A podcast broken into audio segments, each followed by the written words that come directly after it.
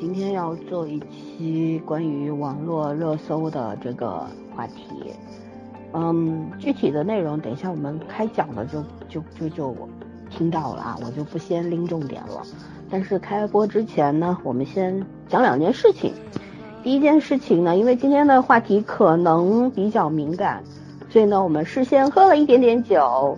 如果 讲的有什么话让你觉得不舒服了，那都是醉话啊，不要放在心上。我说的是梦话，我现在脑子不太清楚。啊，但是呢，我觉得本着负责任的态度，即便我们喝了点酒，有点晕乎乎，可是我们还是会认真的去讲我们自己的立场。我们既不代表别人，也不代表节目，仅代表自己。三个人有不同的看法是非常正常的啊。然后呢，第二点，今天是二十九号，昨天是二十八号，是我们圈圈同学十八岁的生日。本来昨天我们要录节目的，但是呢，因为我身体不适，再加上有一些工作，所以所以呢就推迟了。但还是我说我要祝圈圈十八岁生日快乐。嗯他今天成年了，对 他今天成年了，还是要，呃，为什么要说这个事儿？大家说，哎，就这是不是迟到祝福？不是，因为昨天我们早就跟他祝福过了啊。但是呢，只是今天为什么要说这个？是因为可能有些听众会觉得，哎，你们老说自己十八岁，十八岁是为什么呀？你们明明人到中年了啊。我想说的是，就是肉体容颜都是会老去的，但是你的内心呢？呃，一定要保持这种健康、青春、向上、乐观的这种呃精神，然后呢，不要忘记或者说坚持去做一个少年，要保持一颗赤诚之心，这才是我们老是说自己十六岁、十八岁的原因啊，嗯不是装嫩，装也装不出来了，对吧？都有皱纹了，白头发了，对嗯。然后呢，好，我们开始要讲，啊，不对，还要介绍一下微信群是吧？嗯呃，微信群的入群方式在每一期节目的喜马拉雅每一期节目的文案里边啊，蜻蜓呢在我们那个节目的这个介绍栏里面也有主播微信号的添加方式。嗯然后呢，添加了主播之后呢，就会就可以入群了。然后现在呢，觉得其实有很多泛用型的那个播客啊，上面也有我们的节目。大家如果嗯、不是在平台听取的话呢，如果也希望大家能够搜一下啊，在泛用型博客上面搜一下我们的节目，关注一下我们，订阅一下我们，然后大家可以也可以来我们群里面多交流，好吧？就这样。那我们今天先要讲的事情有两件，我找一下提纲。我们今天有提纲，你知道吗对对？对虽然只有有八行吧，二四六八九行九行，虽然只有九行，确实只有九行。嗯，对。然后我们今天要讲的是鲍某某性侵事件啊，啊，这个事情半个月以前发生的，但是呢，已经调出热搜了。那么，其实还是有很多的大 V 啊，很多的嗯女权博主啊，还有很多有良知的网民都在对都在转发。嗯啊，包括我们之前看《令人心动的 offer》里边那位岳律师，也嗯经常在他的微博上面转发，因为我关注了他，他经常出现在我的首页里面。嗯然后呢，调出了热搜。那为什么会调出热搜呢？我们也只能猜，对不对？嗯是不是有什么资本的力量啊？为什么会热搜从前三掉到四十多名，然后甚至第二天、第三天就不见了？对，然后过了半个月之后呢，就鲜少人提起。基本上有一些大 V 他，呃，有发一些相关内容的这个帖子之后呢，也没有人去转发。那么我们就想从资本和网民太健忘这两件事情上面做做猜测。我们也不说分析，我们也不是什么数据分析员之类的啊，我们就是猜测，也讲一下关于一个有良知的网民，作为我们自己个人的对这些事情这件事情的一个看法。嗯，因为我们三个都很关心这个事儿，我们不仅是女性，我们也是从一个小孩子长到现在的，一直在感慨说，原来觉得年龄增加好像不是什么开心的事儿，嗯现在觉得特别庆幸是为什么？我们活了三十多年，还算是风平浪静，没有什么大波大浪的，对不对？更没有遇到过这种很可怕的禽兽，就也算是很平安无事的长大了。是好像是值得感谢老天的一件事情了，对对变成幸运者讲、嗯对讲这种幸运的时候，又觉得心里无比悲凉。为什么呢？不是每个人都应该活在一个比较健康的环面对对环境里面吗？为什么有些人就那么可怜呢？你像房思琪，对不对？嗯像这位小姑娘星星，还有包丽嗯这些无辜的人，对，嗯对，我们经常在热搜上面看到过这些女孩子的名字，嗯，每次提起她们，心里面其实都很难受。然后前两天房思琪热搜上面有一个他那个采访的视频的合集，四十九分钟，嗯我们在我们的微博上面也转发了，我是看完的，这一直一直是处在一个特别特别揪心的一个观感当中，然后。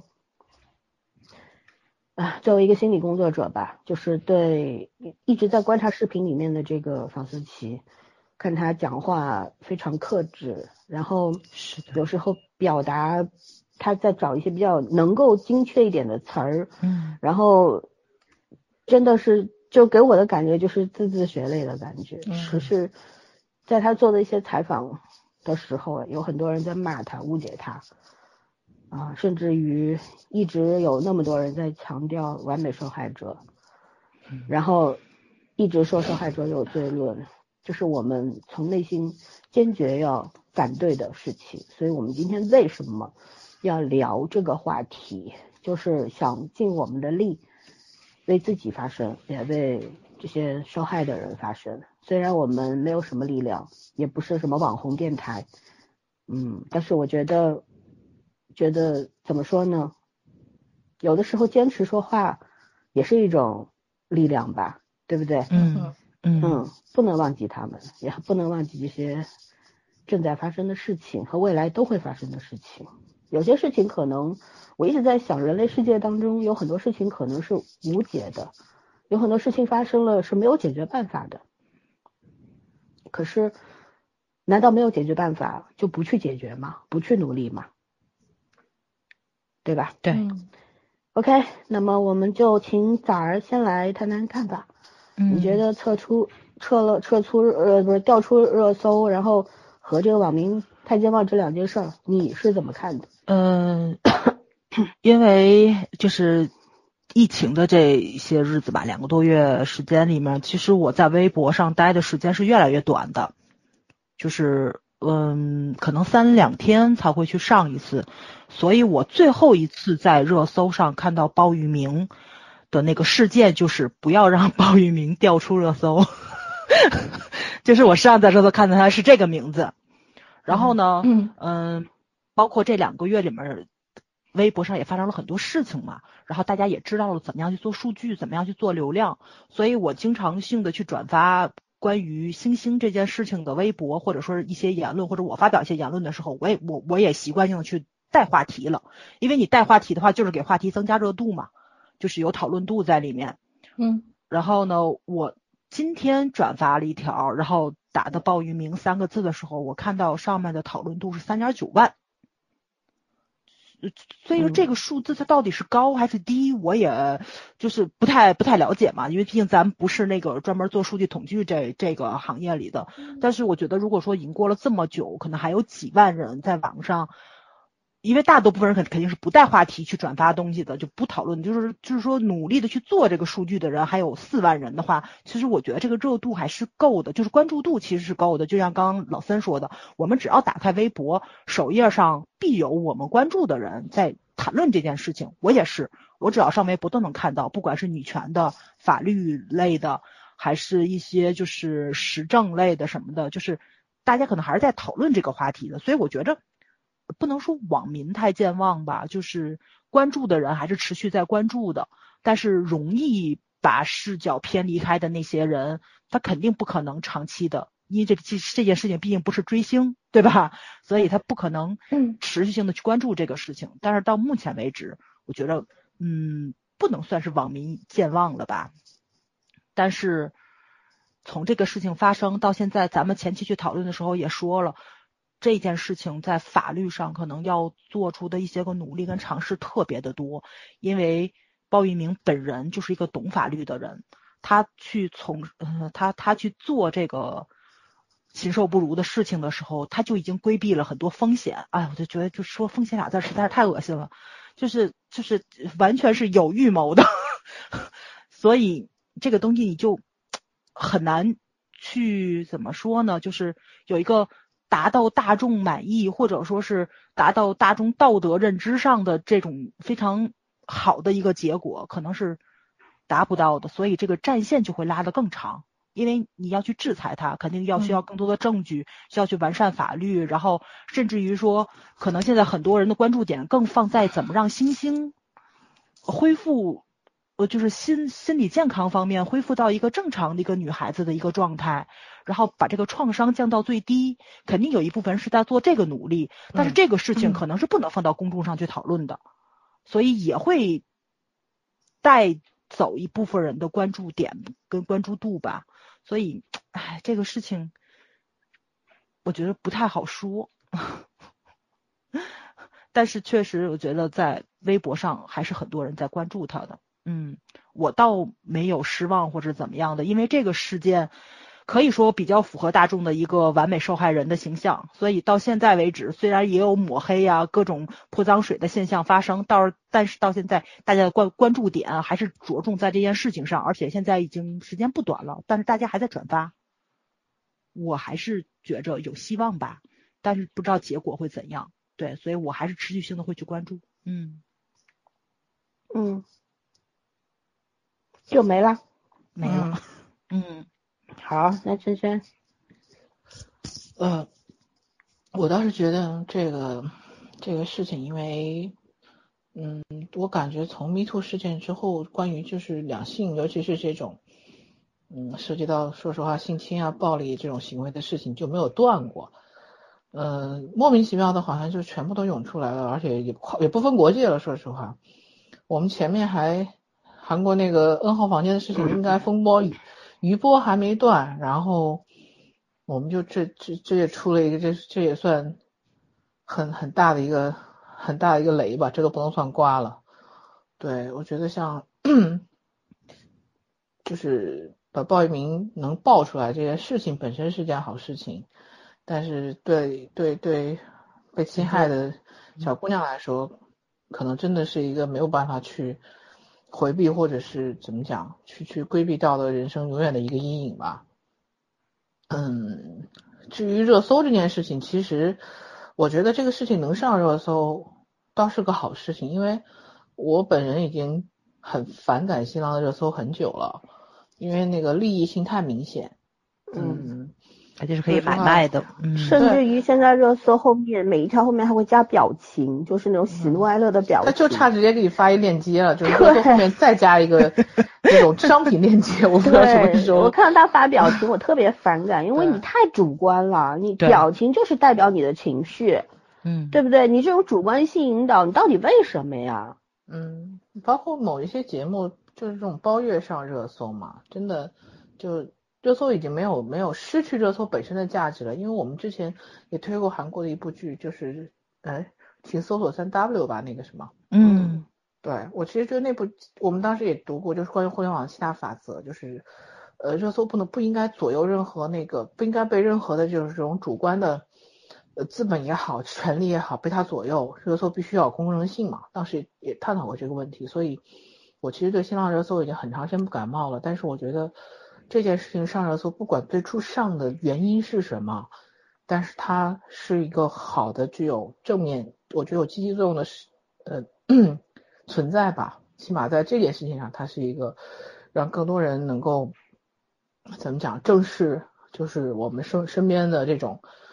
呃，现象也好，因为呃，鲍玉明这个性侵事件出来之后，好多人在就是发 发自己的微博，就讲自己童年遭遇过的阴影，包括呃公众人物，包括普通人都讲过，甚至于在很多回复，我们当时一开始就说微博下面的回复不能看。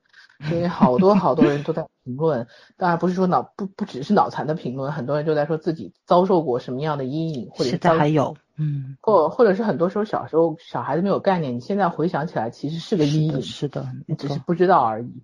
所以，我我不我我宁可相信这些事情都是真的，而不是有人很无聊的去去编这种事情出来。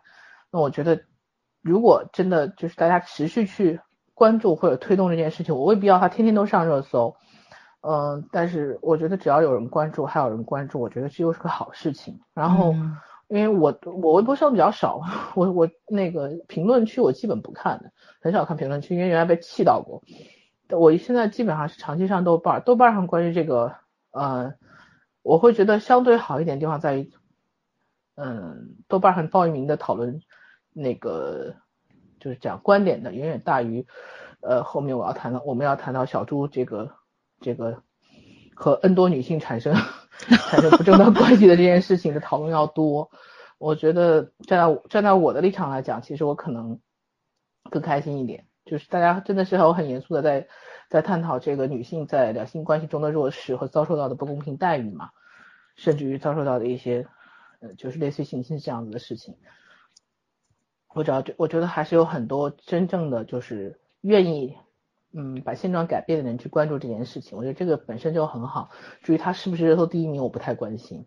嗯，当然很快下热搜的原因就是因为资本，什么也不是。就算是，因为我真的没有见过任何一个热搜第一名是完全被嗯群众推上去的。可能当年鹿晗公布恋情是吧？嗯，对，上去会瞬间下来。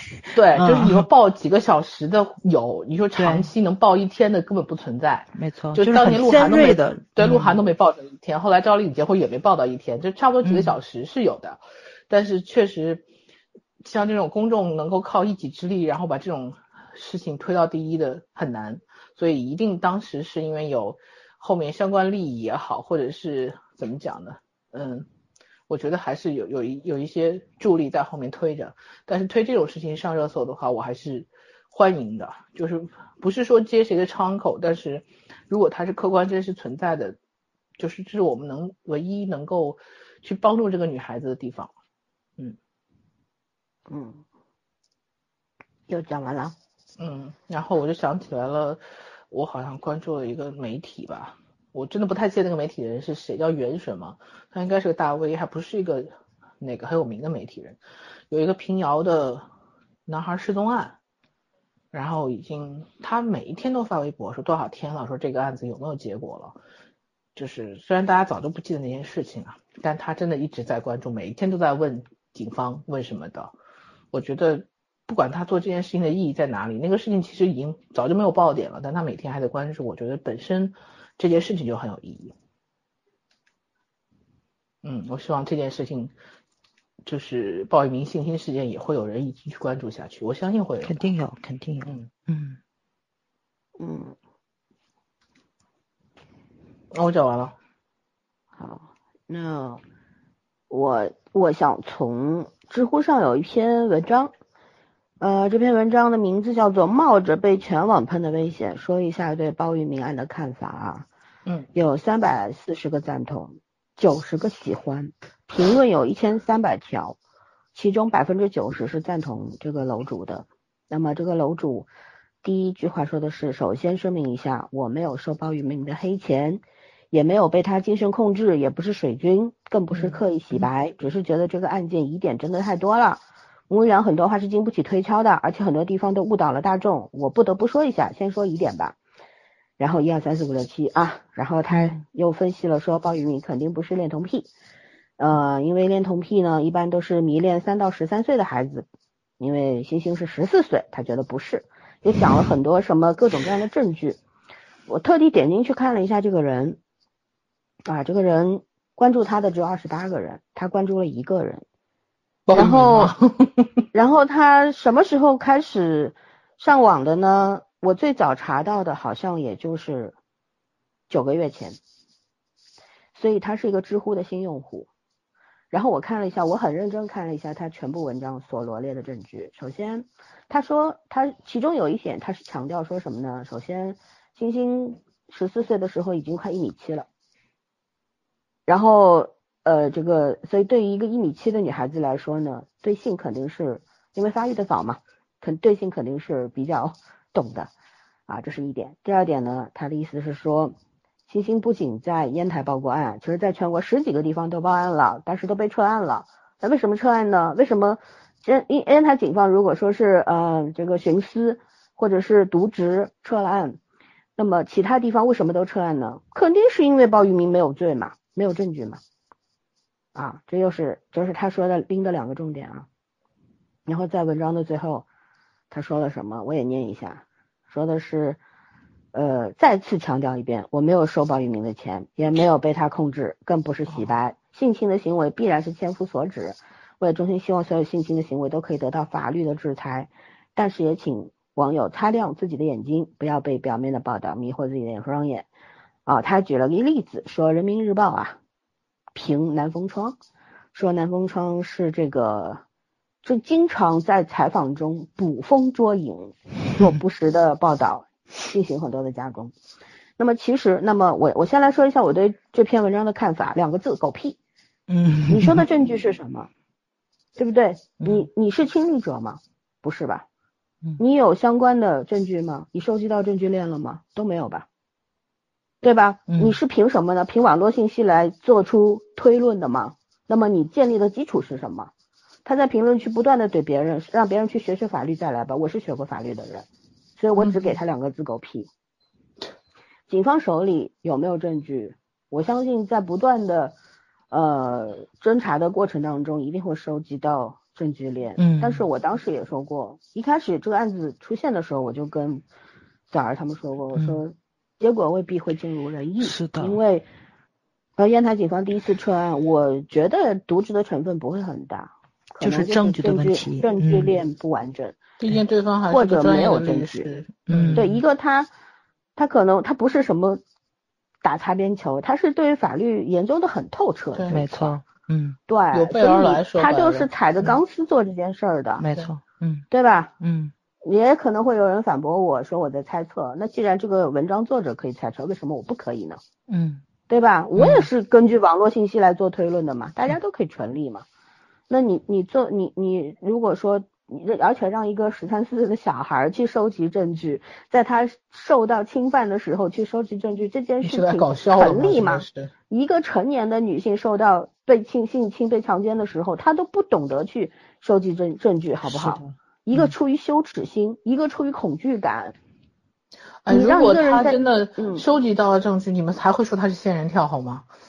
对呀。那现在不也就是这么说说的？现在没有证据都说这些人跳，那要收集到证据，不更说成仙人跳了吗？那些个音频什么的拿出来，都说这个孩子心机很重，哇，这简直太恶心了。被逼着这样长大的孩子，怎么可能会天真单纯？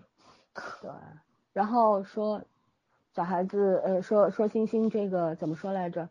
说他，呃，没有证据的话告不赢，这一点我是同意的，确实，因为从法律角度来说是如此。那为什么所以那些大 V 什么的要转发？为什么北京千千律师所要为这个星星起诉呢？为什么要去打这个官司呢？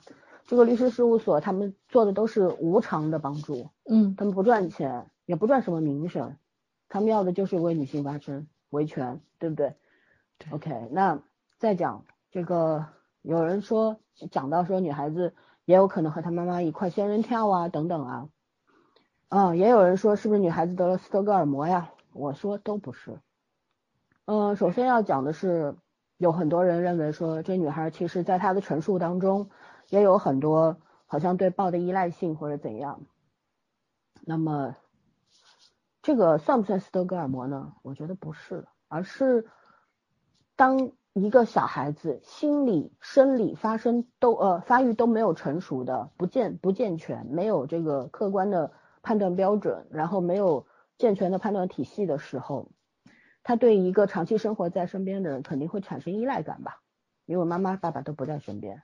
对吧？嗯，然后我们也不了解星星的原生家庭，一个妈妈为什么会把女儿送到一个陌生的男人身边，这件事情我目前还不知道原因在哪里，因为也没有曝光过，我们也不知道，无从得知，对不对？嗯。然后在这个事件当中，星星的爸爸从来没有出现过。对。所以只是，我只是说可想而知，这个女孩在她的原生家庭当中也不一定会幸福的，肯定是不幸福的。嗯。对不对？所以她肯定对亲情这一方面有极强的需求。当一个人跟他父母的年龄差不多，在他身边的时候，对他很爱护，出于某种目的对他很爱护，一个小孩对一个成年人产生了依赖性，是爱情吗？我觉得更多的就是一种共生关系吧，或者是一种亲情上面的弥补吧。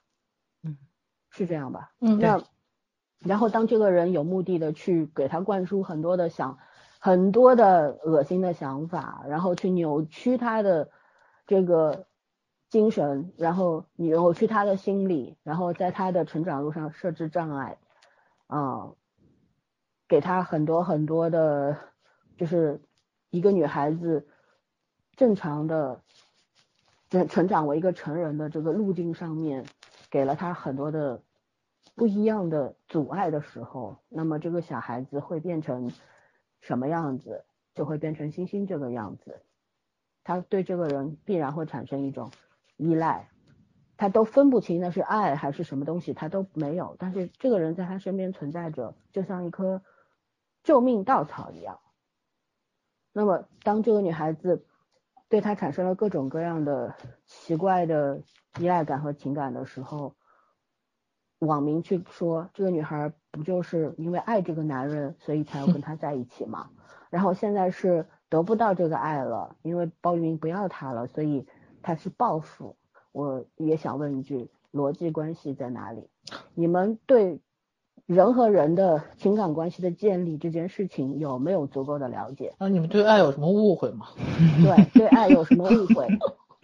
是不是？如果霸道总裁文看多了，我真的觉得这有关系。我跟你讲，哎，确实是，我也觉得是。嗯难道就是像像什么古代的童养媳吗？童养媳也不是这么养的吧？对啊，养成系？对，首先，所以为什么我说那个作者写东西就是狗屁？因为你你所谓的证据都是出于网络信息的基础上的猜一个猜测，写的长篇大论，几千字上万字，还做了什么图表，你这所有一切都 是不成立的，你明白吗？你没有收黑钱，你没有为他洗白或者怎样，你从头到尾都在强调这件事情，才是最可怕的。为什么？这就是我们说的那种湿漉漉的纯净的愚蠢。嗯因为没有人给你钱，你就已经站了队了。然后你站队的目的是什么？因为你是个男性，你觉得鲍雨明没有错，你觉得你他去伤害这个女孩子是这个女孩子活该，或许这是这个女孩子和她妈妈用了一种欺诈手段，有他会更加认为一个妈妈养一个女孩的目的就是把这个女孩高价卖出去，然后换得自己的一份生活的这个保障。我觉得有这种思想的人 应该去死，没有没有什么话好讲。最可怕的是，他们还带一种天然的委屈，他们觉得他们是受害者，太恶心了。是，所以我看到他在，我为什么刚刚要读一下他他他他他文章开头和文章，我说他文章这两个字我就觉得恶心，你知道吗？这算什么文章？对，对不对？这帖子，就是他这帖子开头结尾再次强调说我没有收黑钱，我没有洗白，我只是建立在证据上面讲的话，你他妈哪来的证据？把自己当警察了。对，推理也能叫很搞笑证据哦。好，那我们撇掉这个，我们再讲一些法律人。我在上一期节目里，这期目还没有播啊，今天晚上会发上传的。在上一期节目里面，我也我也讲大概讲了一下这个话，对吧？好像我没有讲到这个吧，还是上上期节目我给忘了啊。反正就讲到说有一些法律人，呃，出于法律的角度，非常冷冰冰的去讨论这个事情。嗯、对其实法律人的角度呢，我觉得我还可以理解一下，为什么呢？因为法律读多了吧，罗翔教授说的，法律念多了吧，通常会没有人性，嗯就大家会用一个极致理智的这个角度去分析一个问题，而忽略了法外有情这件事情。但这件事情我觉得能理解，因为你们面对的案件太多了，每一个案件你都投入感情的话，还活吗？跟医生一样，每每每啊就每死一个病人都要哭一回，那估计早就瞎了。唉，这件事情怎么说呢？我我我又可以呃讲换一个角度来讲是吗？不是讲一个概念啊，讲一个概念叫做什么呢？就是，嗯，等一下，嗯。就是讲到那个当时那个有一个人叫贺卫方，中国的这个法学界的学者啊，还有一个人叫苏丽，然后呢，这两个人呢经常会吵架，呃，吵架吵什么呢？先交交代一下背景，嗯。就是贺卫方呢是一个中正毕业的，就是中国政法大学的一位学者，然后呢，他也留过洋，然后呢，就是怎么说呢？嗯，是一个在演讲的时候魅力十足的人。嗯嗯嗯，那苏丽呢，曾经怎么说是在美国留洋，然后呢读过哈佛，然后在美国当过兵的人。嗯，这两个人的争执点主要在哪里呢？就是第一啊，苏丽说贺卫方呢从始至终没有认识过法律是一种地方性知识，贺卫方呢说苏丽经验主义，苏丽说法律的嗯对地方性知识哦就是啊，然后苏丽说法律的生命在于经验而不在于逻辑，那是现实主义者的实践而非理想主义者的构建。这这这话明白了吗？他意思简直是就是说贺卫方吗？对说贺卫方是一个理想主义者啊，而他是一个实践的现实主义者。嗯那这个争论点在这儿，而我的观点呢，有时候我觉得苏老师说的是对的，有时候我觉得贺老师说的是对的。那就是正常人性，这个这个会会不停的改变立场。对，嗯为为什么要提这一段？其实也就是要去呼应上面我们讲的那个东西，就是法律人为什么有有的时候过于理智冷静，而忘了法外有情这件事情。我觉得经验主义吧，这个就是，嗯因为办就像早上说办过太多的案子了，然后律师尤其是啊，律师。但很多律师可能他学法律的时候是满怀热情的，对呃，不仅仅是律师啦，这个法律工作者读法律的时候都是满满腔满腔的这个斗志啊，满腔的热情去。嗯然后尤其是在中国做这个律师的人，可能也是真的是饱经风霜啊，经常被打击。嗯嗯，所以就是非常习惯性的会用司法的角度去分析，但我觉得这是我完全可以接受的地方。嗯但是呢，我觉得我我的尺度在哪里？就是 OK，你可以讲这个事情，这个案件可能没有结果，没有我们想要的结果，嗯然后这个女孩可能以后也会比较困难。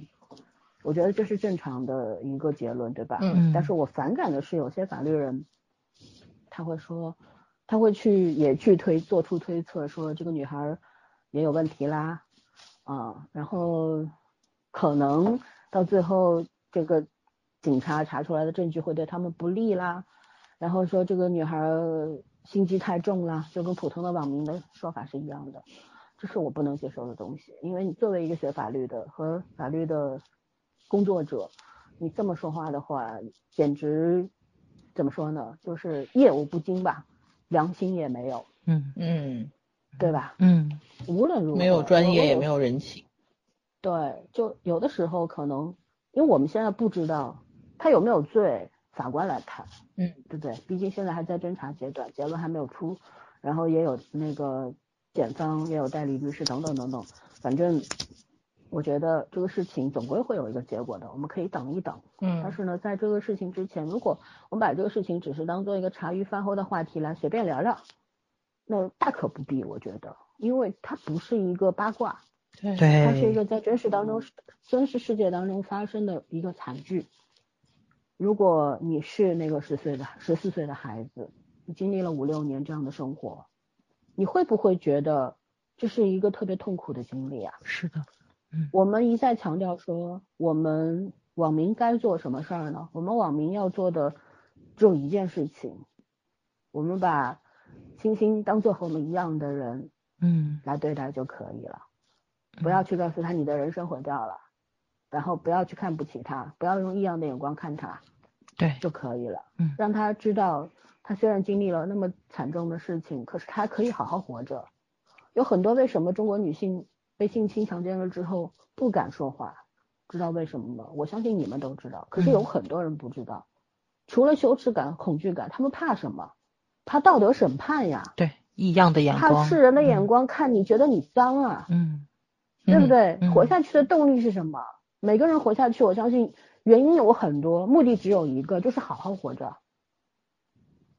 如果你事先判了这个女孩子，你觉得她脏，你觉得他被侵犯了，他不干净了，觉得他很惨，或者有些人觉得出于这种圣母心，觉得他特别惨，就荡妇嗯羞辱那一套和那个什么对白莲花的那一套。对，就就你特别惨，你特别可怜，我要怎么怎么的，我我要不断的给予你语言上面的安抚等等。其实这种是什么？这都是一种歧视对，和一种欺凌，对，对吗？嗯然后应该怎么样？我觉得就是以后让这个事情就过去吧，等这个案子结束了，不管法律判他有罪没罪，反正对于星星来说，这个事儿就过去了。是的，社会要做的是什么？社会是由人组成的，也就是说我们这些人要做什么，就是让他知道什么这些事情都是可以过去的，然后都可以翻篇的，对，结束了，嗯，可以好好嗯活着的，换一个样子，重新来过吧。对，对我希望有关的部门也可以给予给他办重新办一个身份，嗯，改个名儿办个身份，然后有一些社会组织、慈善慈善机构可以给他让他去其他的城市重新来过。对，嗯人嗯，生真的还很长，他才不到二十岁，对对，吗？哦他可以再活几十年。还有就是媒体人有一下操守，因为汤兰兰那个案子都有印象，对吧？嗯，汤兰兰被扒出来，不也是媒体人做的吗？就是那个那个姑娘已经有新的生活了，你为什么还要去揭她的伤疤呢？我觉得这个我也很无法理解，就是就是她已经重新开始了，还要再把她拉回地狱，这个事情也挺啊，但是也有很多，包括那个记者，嗯包括有些网民会说，为了我还他一个公道啊，那那到那个时候了，你还讲什么公道呢？他已经 不想要去接，不想去想起那个事儿了。对，他已经重新开始他新的生活了。你还要他，他都不要那个公道了，你给他干嘛？嗯你毁掉了他的世界，知道吗？第二次，嗯对不对？就很多人他是出于什么目的去规劝别人，去帮助别人？是出于自己的一份烂好心，还是出于自己要刷存在感这个事实呢？嗯有些人他只是想想表明我是一个很有慈悲心的人，我是个善良的人，我有道德感，对吧？我懂这个，我懂那个，所以我去帮助他们。但你要考虑的是对别人愿不愿意去接没受错，这份好意和善意呢？嗯对不对？我们做人的尺度就是这个样子，你要给予别人的东西，一定是要别人愿意接受的，嗯，要不然就是多余的。没错，嗯。这也是就是星星这个案子出来之后，不也有很多帮助过星星的那些个叫什么来，就是慈善类的对社工去说的话嘛，就是嗯。就是大家觉得这个事情很简单，然后就是坏人绳之以法，然后好人重新开始生活就完了。其实不是，现实要复杂的多，他们面临的困难也复杂的多，每个人的心理状况也复杂的多，家庭环境也复杂的多，都不一样，真的是很复杂这件事情。是，啊，真的不是一个谈资，它是一个关于活生生的人的人生啊。嗯这个事情很重要，它跟我们所有人的人生一样，都是重要的。你没有资格去评价他，去侮辱他，嗯我我觉得是这个样子的。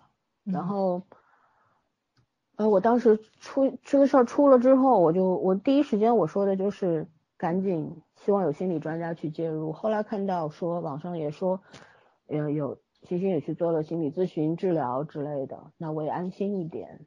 我觉得我我出于做读过法律和做心理工作这两个立场来讲，我也觉得鲍某某可能会逃脱法律的惩罚。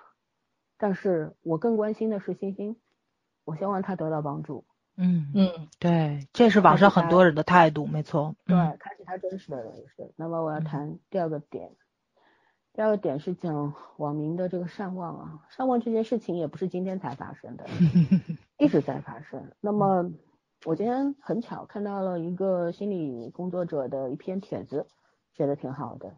那我就摘取了几个点，我相信我把这几个点念完之后，大家大概能够明白一些原因了。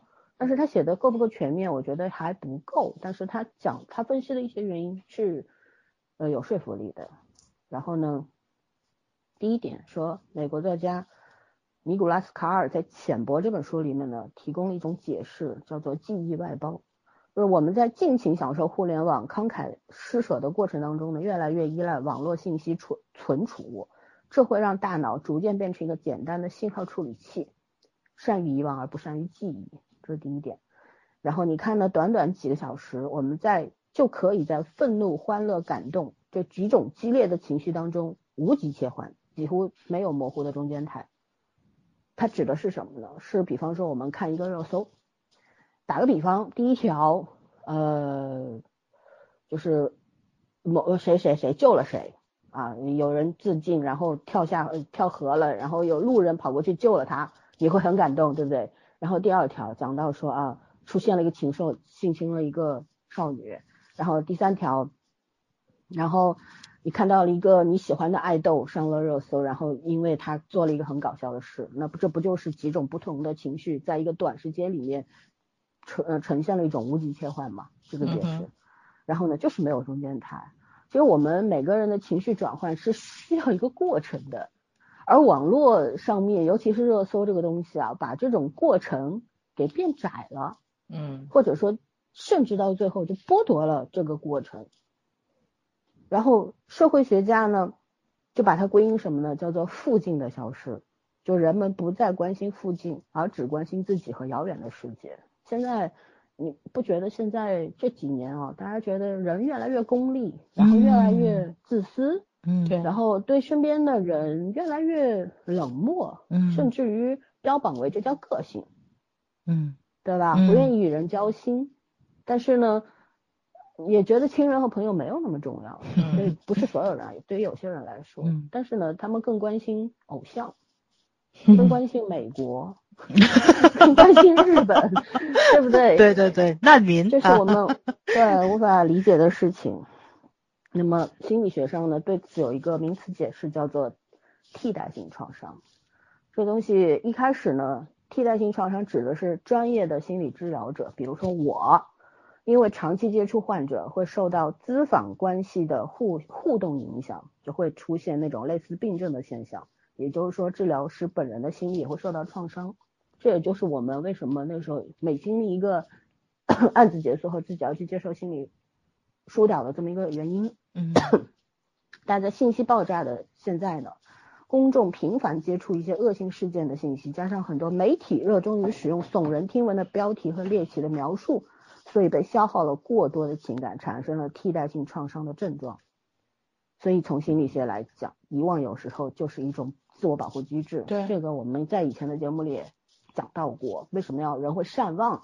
它不仅是一个生理问题，它是一个心理问题，因为没有人愿意长时间的接受那种不停的诉说悲伤，没有人愿意接受。就像，其实这个东西很直观，我我做一下解释。我们在疫情期间，足足两个月吧，从一月下旬到三月的中下旬，真的是有两个月的时间，你打开热搜，所有的信息都跟疫情相关，死了多少人，确诊多少人，疑似多少人，哪里哪里出现了打砸抢等等等等，所有的就你你就觉得你处在一个什么样的境地里面，你就觉得你在无底深渊里面，你没有呼吸的那个空隙了。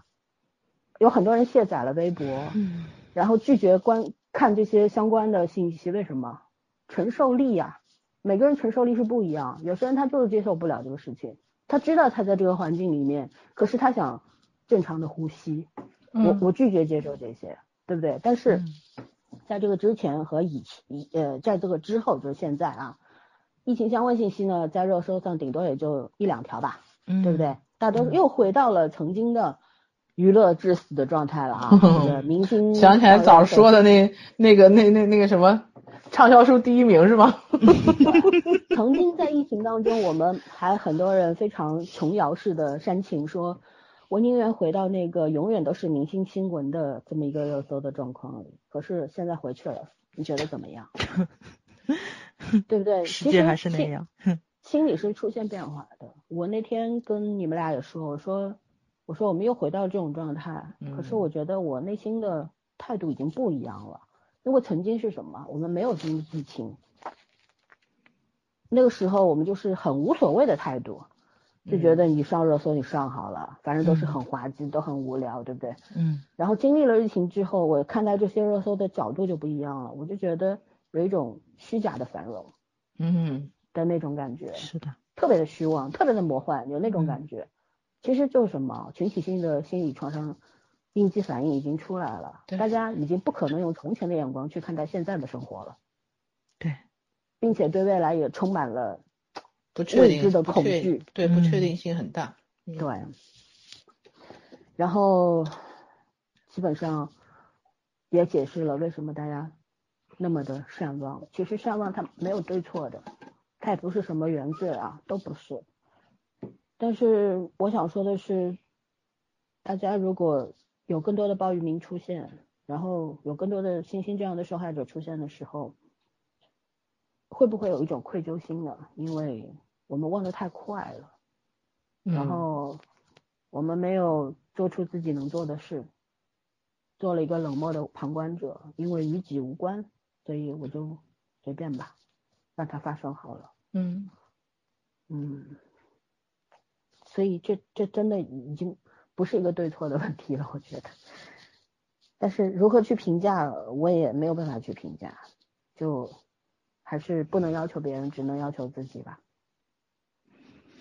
对吧？但我想说的一件事情是什么呢？就是不管作为我们一个平民和作为一个普通的网民来说呢，真的不要总是去建立一个概念。然后建立这个概念的目的就是打击另一个概念，这种行为我觉得它比较官方，而且很幼稚，我觉得很幼稚这种行为，你知道吗？对，作为一个普通人来说，更多的要学会包容，然后更多的去换位思考，这样是对自己有利的事情，而不是有利于别人。就是你最起码你要让自己不要。成为那种非常单一性思考的那种动物，是的，甚至于他没有思考能力，到最后就是人云亦云想。对，别太轻易下结论。对，就人真的很渺小。我那天看到一句话，我被震了一下。这句话是这么说的：他说宇宙呀有一一百三十八亿年，然后放在一张三百六十五天的年历里面呢。有史料记载的人类历史出现在最后一天、最后一小时、最后十四秒。嗯，放在一卷四百张长的册纸里，恐龙从倒数第十九章末尾活到倒数倒数第五章末尾，人类出现在最后一张册纸的最后一毫米。这句话，这段话意思是什么？人类真的很渺小，什么都不是。嗯，一个新冠病毒就把我们弄成这样了。是的，是的。有什么好傲娇的？有什么好嘚瑟的？是不是？对，那个。就是一个脱口秀特别有名的一个老爷子，不就说了吗？说人类最傲慢的地方就是觉得自己是地球的主人。你才活了多久？你连五千年的历史都没有，地球活了多久？太傲慢了。对，现在我觉得，我我再提出一个概念吧。我觉得有一种东西叫做斯塔克双星，有一种概念，我不知道你们知不知道啊？其实讲白了一点，就叫二元论，非黑即白嘛，就是。你一说斯塔克，我就想起钢铁侠。我说怎么耳熟呢。对。就是二二二元对立，二元对立这个东西，反正就是你觉得这个世界是很单一的，但是实际上世界是超级复杂的。然后这个世界是由人组成的，因为人心是超级复杂的。我一直说人心是黑洞，你根本就不知道人心心里想什么。那天我和春春说。我现在我我这么多年活到这么大，我我终于有了一个认知，就是以后我再也不会跟任何一个人不熟悉的人起口角了。嗯，甚至于跟一些熟悉的人，我也不会起口角，因为你根本就不知道他这活到这么大经历了什么。是的，对吧？他他要是你一句话冒犯到他，或者说把他某个个开关打开了，他把你捅了也不一定。嗯，所以还是和平相处吧。是，对。而且呢，当然这个这是一句笑话啊，可是这个话深层次的意义是什么呢？就是其实每个人可能有都有很多的不得已，然后很多的困境，因为你说的不知道哪句话会真的会冒犯到他，是真的冒犯，嗯，因为他那些有很多的隐秘，每个人都有嘛，嗯，这个不是得罪人的问题，有人可能就觉得这是不得罪人，其实这不是，这是。我觉得老孙的意思是让大家对人性保持一点敬畏，就是你看起来很正常的一个人，不知道下一秒钟他会做出什么事情来。是，嗯，对，防人之心不可无。对，我们终究还是动物。咱们不说杀不杀人这个事上啊，咱们就说，如果朋友之间就有可能，为什么友情那么脆弱？友情它很深厚，可是它又很脆弱，为什么呢？是因为就是有时候就是一句话，甚至于。一个偶像，你们就撕逼了，然后就破裂了，十几年的友情就不复存在了，就是因为一个不相干的偶像，也有吧？有有有，还是我觉得出于礼貌啊，出于礼貌，咱们就尊重别人喜欢的人，只要他不不是老给你安利这个人呢，你就当当没事儿好了，就是你让他喜欢他的，你喜欢你的就好了，不要二次元跟你的三次元一定要分清。就不要混到一起去，坑嘛。对，就跟你的生活跟你的工作不能混到一起去是一样的，真的是，嗯，保持这种冷静一定要保持。对，你们俩你说讨论话题，你们俩说那么短，又让我哔哔哔哔个没完。因为这个事情我真的是觉着没有办法讨论，因为没有结果。你现在，嗯对没有老孙说过，老四的意思是咱俩把它当提词儿记。哎呀还，是没有结果。就是还是那句话，就这个世界就是黑上很多事都箱是无解的。啊、黑箱你们有印象吧？就是那个状告自己公司老板的那个日本那位女性，她后来不出了一本书吗？她那个官司打了几年啊？那是，这还是职场性骚扰呢，打了几嗯年？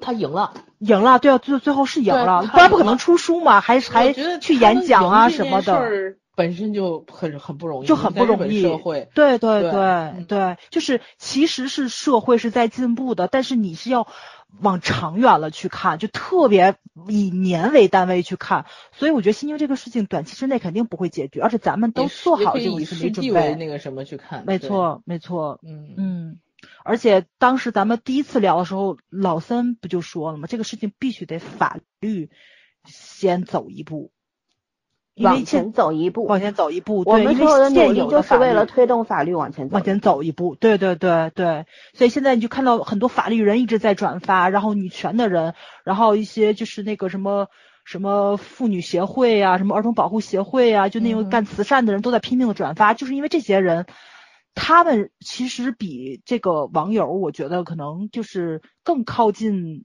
呃，能推法律一步的那那个地方。其实有时候我真觉得这网友可能还是拖后腿的。啊某些网友，某些网友别打了，某些网友是拖后腿的。对，嗯，这么说啊，就嗯是能够推动法律往前走的人，一定都是孤单的斗士，没错，他不会嗯得到大多数人的支持，支持和认可，得到嗯很多的批判。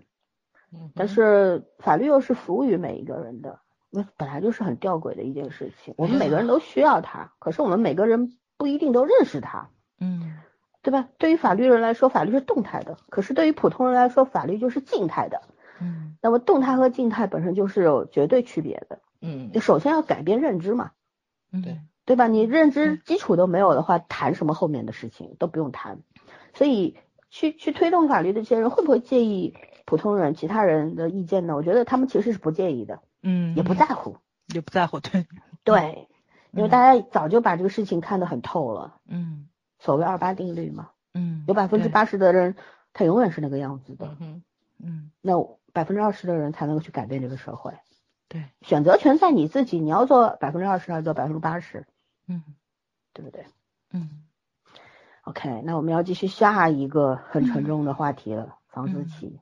我觉得让早儿多说点吧，好不好？其实我不嗯太想要提这个名字，我真的很难过提到他，那他已经不在了，然后伤害他那个人还活着，活得挺好的。嗯而且还嗯曾经出过一条新闻嘛，说的是这个人来大陆教书了。对，对，然后呢，就是家长们后来把这个事情就是联名学校嘛，然后学校这边做出来了一个声明，说这个人不是那个老师，但是学校也也把这个人开除了。你们觉得挺哏儿吧这事儿？嗯 嗯，对对，就是就是你现在分不清楚他们是真的把这个人招到学校里面来了，然后呢又不能把这个事情爆出来，以这样一个借口来声明，还是为了给家长安心，这是一个无辜的人，他们给辞退了，你是没有办法去做界定的。就是咱们现在知道房思琪是受害者，房思琪长什么样子，房思琪自杀了，房思琪出了本书，但是害房思琪变成一个符号，就房思琪的名字已经成为一个符号了吗？的那个人，咱们不知道他长什么样子，不知道他的名字，不知道他现在在哪里。我觉得这个事情非常可怕。就是没有标识嘛，一个对，没有标识。牺牲到自己的命去提醒大家要注意这件事情，然后没有人知道他是谁。这也是 N 号房为什么这些个女性在去联名去发声，一定你要把这些个人爆出来。就是在受害者自杀的热潮之后，韩国不也出了一波，就是疑似在去过 N 号房消费的人自杀吗？嗯，当时微博不还出了一个特别热的话题，就是两国对比嘛。韩国的 N 号房的那个就是那叫什么来？这叫什么来？就是那个呃注册用户自杀，大陆的 N 号房用户去退款。对你开账户不得花钱吗？咱们是咱们是一个退款热潮，他们是一个自杀热潮，因为他们活在恐惧。不是个假新闻吗？是真的呀。我以为是假新闻，我不知道，我不知道。你们俩是哪儿的？因为因为因为我没有买过，我在微博上见过这一条，我也在群里看到过截图。可是我觉得它是个假新闻，你知道吗？因为咱咱没有办法去做确定，因为咱没有买过国内的这个，你不知道会不会真的退呀？对啊，啊不不，我不是说真想买啊，不是想不想，是因为你从来都不知道那个世界，对他们的那个世界。对，就是主要韩国那边爆出来 N 号房的时候，不也是大家都很莫名其妙，因为你不是那种人，你不会去找组织，就跟咱一样，就是你得喜欢这个明星，你才会发现他的后援会、他的粉丝团队有多少个，因为你不去关注的话，你永远不知道他是有组织性、有纪律性的，其实是一样的。所以，哎，这个东西真的特别，就特别让人心里难受嘛。就你你你你所有的那个敌人都是隐藏在暗处的，丛林法则、黑暗法则，你不知道他在哪里，你也找不到他。然后包括就是，嗯，就是咱们其实相对来说，就这种性侵案，其实大陆我觉得真的不是不多。星星这个事情，我觉得是一个特别好的开端，在哪里？就是因为星星的这个案件，让很多普通人。然后，即使是没有遭受重大创伤的人，也勇于在网络上去说出自己的故事，因为到现在还是有。你你刚刚说这种事不多，这种事特别多，就特别多。就是咱不像韩国跟那个日本或者是台湾一样，就是你就已经完全爆出来了。然后大批量记者是暴露出来的不多，而不是发生的不多。从人口比例上来说，我们就比人家多。我也觉得咱们更多，因为咱们的基数比较大，对对吧？比例来说，咱们也不可能没有，不可能少。对，包括新兴这个事情出来了之后，我印象中是有一个呃媒体人，他不叫媒体人吧，他应该算是慈善类的吧，就是咱们在呃疫情期间给。就是这帮医护人员去捐安全裤啊什么？公益组织的对对对对对对，就是这位呃梁什么三个字好像是，对我也关注他了，他好像天天都在发，就是私信给他的一些女性朋友，或者说也我我们我没有仔细看啊，据说好像是也有男性，据说是也有男性，但非常少，有比例，就是大部分都是受害的女孩子自己小时候发生过的事情，有邻居。然后有同学，甚至有自己的长辈哥哥，然后 还有自己的老师，就是小时候的那个事情，他都是到了青春期之后才发现自己遭遇了是什么。但是这个时候你又没有办法去启齿的时候，然后呢，就是你的一些反常举动，在家长的眼里又属于叛逆期，他们就给你贴标签或者怎么样的。就是现在虽然说大家都长成了一个成年人。那外表看都很正常，但是只有自己知道自己的心里那个伤口还是存在的。我今天看了一条，是一个女孩写她的钢琴老师对她的猥亵嘛，嗯，她自己说的是最近发生了一些事情，我觉着我已经忘了这件事情，但是最近发生一件非常小的事情，让我发现了这个伤口还在，它永永远远存在我的身体里面，就是这个事情发生了就会就会就会应激反应一样就触犯到了，它就自己那个反应就出来了，然后你看的特别特别的难受，就是。在对应咱们从小到大看那些个影视作品，就咱们属于幸运的，可能没有亲身经历过，但是咱看了特别多的这种影视作品。咱们去聊的八二年的金智英，然后咱们去看了熔炉，然后咱们就是那像一些个美国拍了十几季的那种特殊罪案，叫什么特殊调调查组是什么来着？我也忘了，就是那个。法律与秩序那个，对对对对对，法律与秩序，它专门有一个组，就是应对的就是弱势群体，像女性、像小孩子，他们做了受到了跟踪啊、猥亵啊这些案件的时候，那真的是一季里面二十多集、十几集，那多少个案子？那你看的，包括里面一个主要演员下车，对吧？就是拍了十季之后他下车，他里面下车的理由也是因为他是作为一个父亲，他有女儿。他女儿也长大了，到了青春期，谈恋爱什么的，他天天接触这些案子，他的心理那个状态，那是一个非常成熟的一个男性警官，他的就是替代性创伤，因为你就像 张纯如，还记得吗？写南京大屠杀的那位作家，大屠杀，对，为什么在陈述七年之后在车库里自杀呢？因为他所看到的很多超超过他想象的那种凄惨，嗯嗯。悲哀的东西，然后人类的那种灭绝人性的东西，内心太过于煎熬，受不了了。对，对刚早上我插一句，刚才早上提到熔炉，我们可能只知道熔炉，它这部电影改变了 法韩国法律，对不对？嗯啊，但是熔炉是根据一部小说来改编的，而这部小说的作者在知道这个案件之后，坚持了很多年，有很多的社会工作者、很多的法律人投入进去帮助他，然后，嗯，孔刘他们发现了这个小说之后，嗯，翻拍成电影，然后电影得到了广泛关注，在三个月之内就引发了巨大的舆论浪舆论浪潮，促使韩国法律的改变。我觉得这不是孔刘一个人的功劳，我我不不不是在批判什么什么啊，嗯我孔刘当然起到了很大的作用，可是他不是一个人的功劳，他是很多很多人坚持努力的结果，对不对？嗯，嗯，包括包括后面那个三个月，所有在舆论里面起到作用的那些普通人，我觉得也很伟大。对，嗯嗯，方思琪就刚刚老三说他那个四十多分钟的那个采访，其实，在方思琪自杀或者说他这本书出版的时候，我就已经看过。我当时看的时候就特别受不了，因为我我印象中我可能跟你还沟通过，我说我没有办法想象一个女孩子，然后就是就是很淡定或者说是很克制，在那儿讲自己受到的伤害，而且她把这个东西还伪装成了文学，就是那种，哎呀，我也没有办法说那种感受吧，就是、啊那个刚刚我说到那篇所谓的文章的作者还说了，房思琪的乐园它只是一个文学作品，它是杜撰的。呃，我觉得这个不是杜撰的，对，呃，就他他如果不写成一个文学作品，世人如何得知他经历了什么呢？没错没错，我真的觉得这种人就是单细胞动物啊！你他妈嗯只会看表面呢，嗯。对不对？对对，就是他恰恰把它伪装成了文学，才让我觉得更难受。就是因为因为就是那个房思琪自己不有一段原话吗？说的是我必须原谅他，这样我才能活下去。但是你们不能原谅他，这样的其他女孩才能活下去。我觉得那段话说的嗯特别特别的对，就是他必须要这样子伪装，他才能够把自己的伤口去不能说痊愈吧，就是遮盖起来。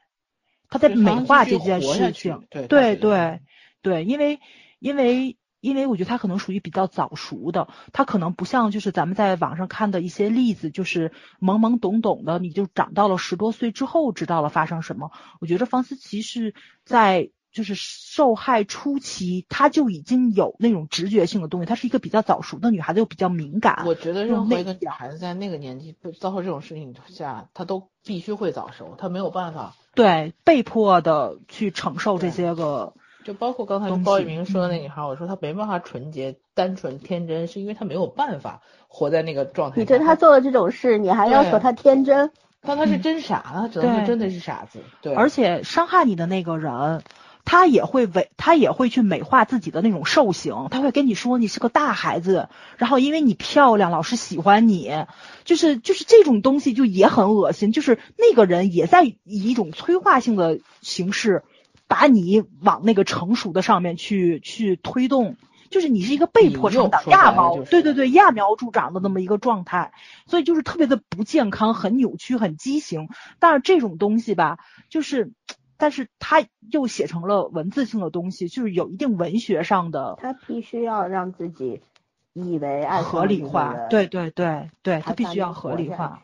对，所以就是可能从老森的那个角度，他们有一些学术的东西会去解释这个，但是我作为一个比较正常的人，我觉得这就是一个 我是个不正常的啊人吗，不不不不是，我作为一个普通人，一个普通人，你的角度是专业角度，我们是对普通人的角度。对我们是普通人，就是我就看到了，就是一个很小的女孩子，她以一种非常扭曲或者说是非常畸形的方式去告诉别人我受伤了，但是其他人又看不到她受伤了，然后就会觉着是这个女孩子怎么样，就包括咱们可能会去看什么一树梨花压海棠的。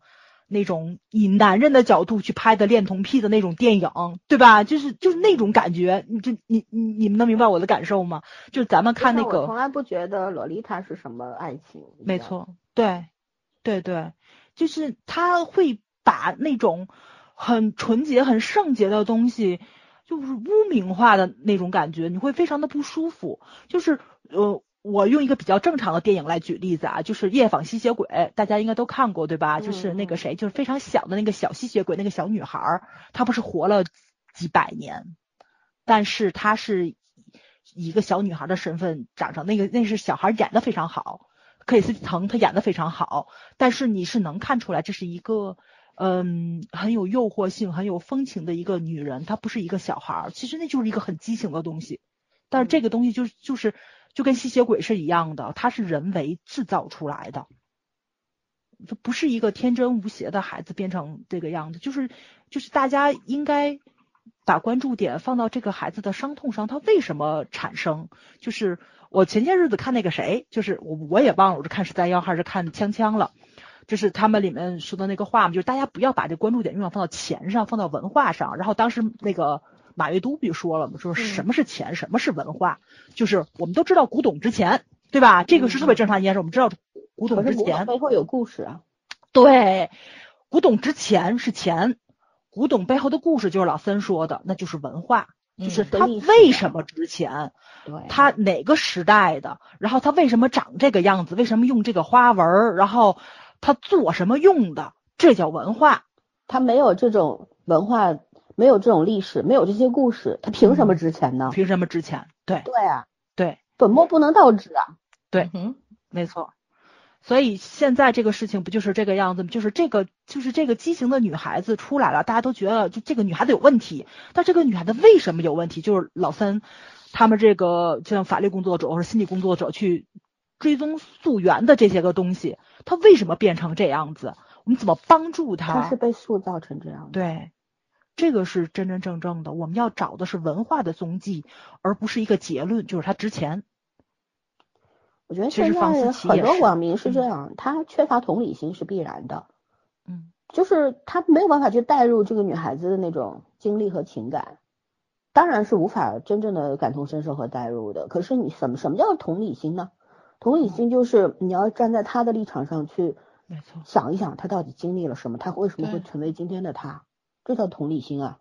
我觉得很多人习习惯性一张嘴就是，哎，你错，你对，这就是一种没有同理心的表现。没错。那为什么把自己变成了这么一个机械的东西呢？人之所以为人，是因为有情绪和情感，你没有，你就是一台机器，有血肉而已，对不对？而且有很多，为什么我前面忘了说一句话？很多的法律人会把法律当当做一个冰冷的机械的东西，法律它是。它是有生命的，它为什么有生命？是因为人在执行法律啊，在捍卫它，对对不对？为什么把就是本末倒置？为什么把那么重要的东西给忽略了，只讲一头不讲另一头呢？嗯，对不对？没错。啊，反正房思琪，我觉得现在就是算是亚洲的一个 Me Too 运动的一个。符号跟标志性的东西吧，就是大家总在讲性侵或者是怎么样的，其实就是一个女性对于自己身体控制权的一个，我觉着算是跟社会上的一个拉扯吧。对对对，就是一个拉扯。嗯，不管你有没有受到实质性的伤害，我觉得言语上的侮辱也算一种。就现在咱们现在在聊天，就昨天还是前天发生的那个李佳琦跟杨幂的那个事件，其实也也是一样的，就是包括现在热搜不也改了吗？从李佳琦道歉变成了杨幂高情商，也是一样的。就这个事情为什么要女性来承受呢？杨幂情商高不高，跟她被侮辱是两个是两是是两件事情。就是这个事情为什么最后最后主导权就？这个事虽然效果是这样，但是我其实觉得那是口，那就是。我倒没觉得对，嗯，那为什么会形成这种习惯？我觉得作为一个公众人物，要去检讨一下自己是不是没文化。嗯，啊，我觉得他是口误，哎，就是那种他的他说这话的意思和和那个最后出来的意思应该不是。他要的那个感觉不是这个，他要讲这个话可能不是不是这个目的意图，但是他表达错了。嗯，对不对？是这个讲法。而且我觉得公众理解的也整体就整整个就给整偏了，就是这热搜推上榜的原因就整偏了。但是他可能他表达确实是不准确，但是我真的没觉得他有这方面的意思。但是场合上有点对呀，咱不说是不是杨幂啊，你这个里边有两三千万人在观看你的直播，你合适吗？说实话，而且受众都是女性。对，你你就像一样，就咱三个人私底下互相聊天，我骂你两句，你骂我两句，没有侮辱人的意思，因为是咱们私交比较好。但是比如说咱在做节目的时候，我骂你特别难听的，我没有理解，我觉得他，说这个词儿表达的是有贬义，表达是有歧义，但是他说这个话的意思，我倒没觉得是。就是我是这样就是理解的就是他肯定不是故意要侮辱，这个肯定咱能达成侮辱都没关系，嗯我觉得他就表达这个意思，但这个意思有歧义，然后被送上热搜以后，这个歧义就会放大了。嗯嗯，嗯反我还是正表达不觉得合适，他确实我还是是觉得是他他没有没有什么文化。嗯我觉得李佳琦这个人不错，从我的观察来看，我觉得人不错，做了很多挺不错的事儿。嗯但是呢，可能是他因为他的这个生活的环境、成长的过程当中，就大家开开黄腔啊什么的，就很很正常的一个事儿对。而且平时坐在他身边的就是小助理，对吧其实这倒有可能就是男对对，其实他他们俩在直播间也不是第一次啊，在嗯之前也有。哦也有嗯嗯，而且李佳琦是一个比较嗨过头的人，就是他亢奋了这个时候，嗯对，就那个舌头打飘了什么的，我觉得这个事儿呢，倒不必过度解读，对。而且他及时道歉了，哎，对对对但是如果这个态度特别好。嗯，对嗯。他他错了就是错了，他认了，对是不对是？对任何的这个谴责啊、批评啊，他都接受了，力争挨打，呃，挨这么做错事立正挨打嘛，嗯对吧？嗯对，然后那个，但是呢，如果说就早上说的，你这个舆论方向引成了杨幂高情商，那对杨幂本身就是一种羞辱啊。对她怎么就高情商了呢？嗯，他只是她怎么办？她难道当时给李佳琦一巴掌吗？对，嗯而且他只能不接招啊，你对？的你你最后高情商，你扣的这个帽子下来是给全体女性的，就是以后我们遇上这种事情的话，我们要跟杨幂一样的反应，这个事情解决才叫正确的。哦，别人侮辱我，或者说甚至比你，我觉得李佳琦这个事情都都不算事情了啊，因为咱们肯定现实中遇上的，你没有这个这种场合公开性，两千多人围观。关上包间门儿，肯肯定比这个过分的多吧，对吧？领导劝个酒，嗯绝对比这个过分。然后你要怎么样？你也你也要像杨幂一样吗？就是忍气吞声。我这忍气吞声不是说不是说杨幂忍气吞声，我就说女孩子你肯定会要考虑非常多的东西，合不合适，然后我这么做会不会丢掉工作？你很很多的很多种顾虑。其实就是你是在用自己的忍气吞声去交换一些东西，你出卖的就是你自己。嗯，我我说两点啊，就成潜规则了嘛。对，啊，我说两点。现在网络上有很多人说杨幂，就荡妇羞辱她嘛，嗯，说她到了今时今日怎么怎么地，这点算什么啊？她平时接受的更多等等，太恶心了，这话说的。让我想起了一个两个剧，两个韩剧啊。第一个叫有有点敏感也没关系，里边有一集，嗯嗯，我觉得很多人对性骚性骚扰这个概念和范围不太能理解，所以急需要科普。我觉得这件事情，什么叫性骚扰？讲开一句黄腔就是性骚扰，嗯对不对？呃，就是呃是无意识的发生了肢体接触，但是但对方是不喜欢的，嗯也是性骚扰。有很多人现在最可怕的是什么？就是无意识的去做这些事情，还觉得没有问题，嗯嗯，这才是最可怕的。嗯如果说你知道这个事儿是不对的，还要去做，那就除了道德还有法律问题了，对不对？嗯这个这个是两个概念啊。可是大多数人是什么？我觉得大多数人是善良的，可是为什么有些善良的人他会做会做这些事儿？就是因为他不知道这个事儿是错的。嗯我觉得所以科普是很重要的。还有一个就是要讲韩剧，另一部韩剧叫《检察官内传》里边 有一集我们说过的嘛，嗯啊，那对那个女职员对，对，她为了走到这个成熟的成功女性的这个位置上，确实给自己整了容啊，也主动去接受、去讨好、迎合那些男性。可是当她有一天她不干了，她不愿意，觉得这是不对的。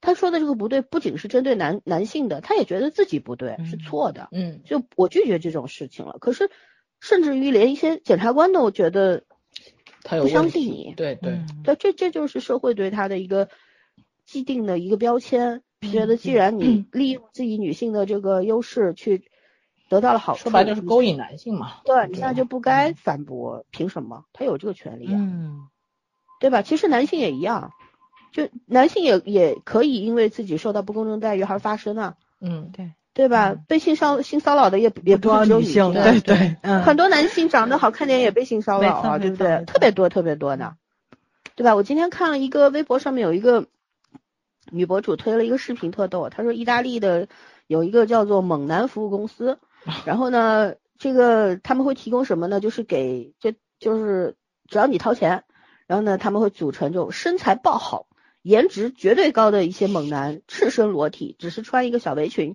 就送上门给你过 Oh 生日啊、开 party 啊 等等啊。丢鼻血了是吧？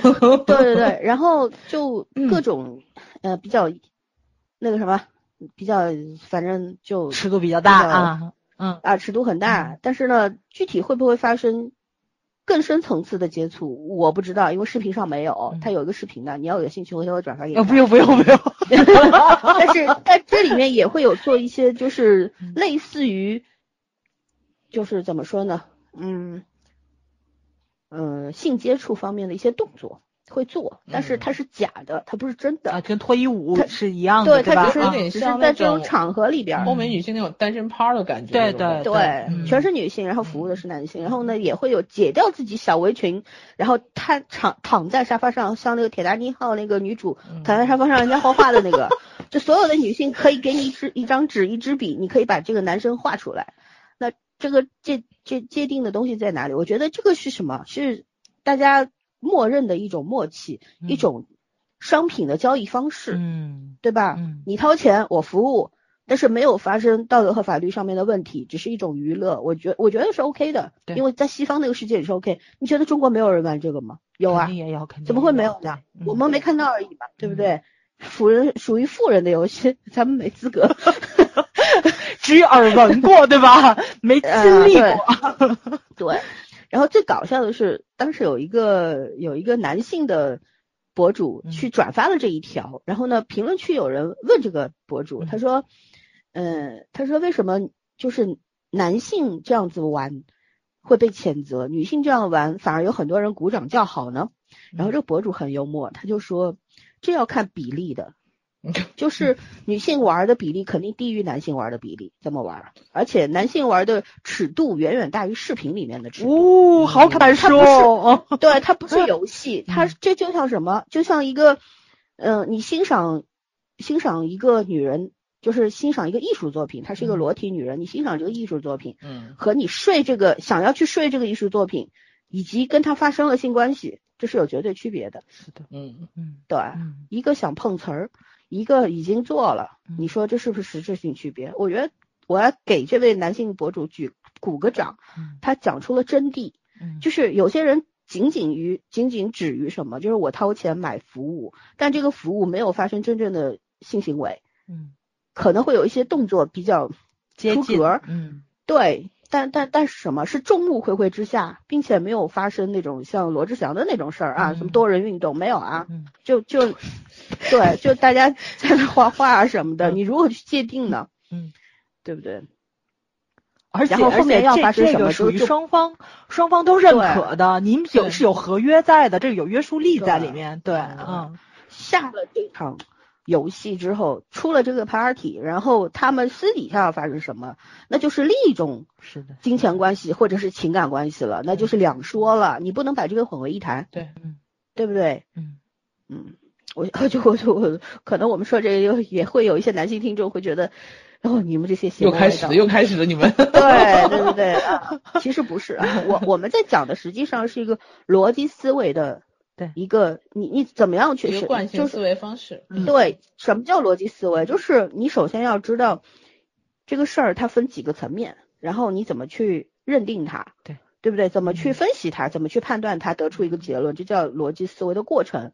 但有些人呢，他没有这个过程，也没有逻辑，嗯呃，直接讲结论，直接就判你死刑了。思维啊，对，就是照搬嘛。是圈圈你转发那个微博吗？就是嗯前些日子，呃，转发那个太平公主，不是叫太平公主，叫大明宫词。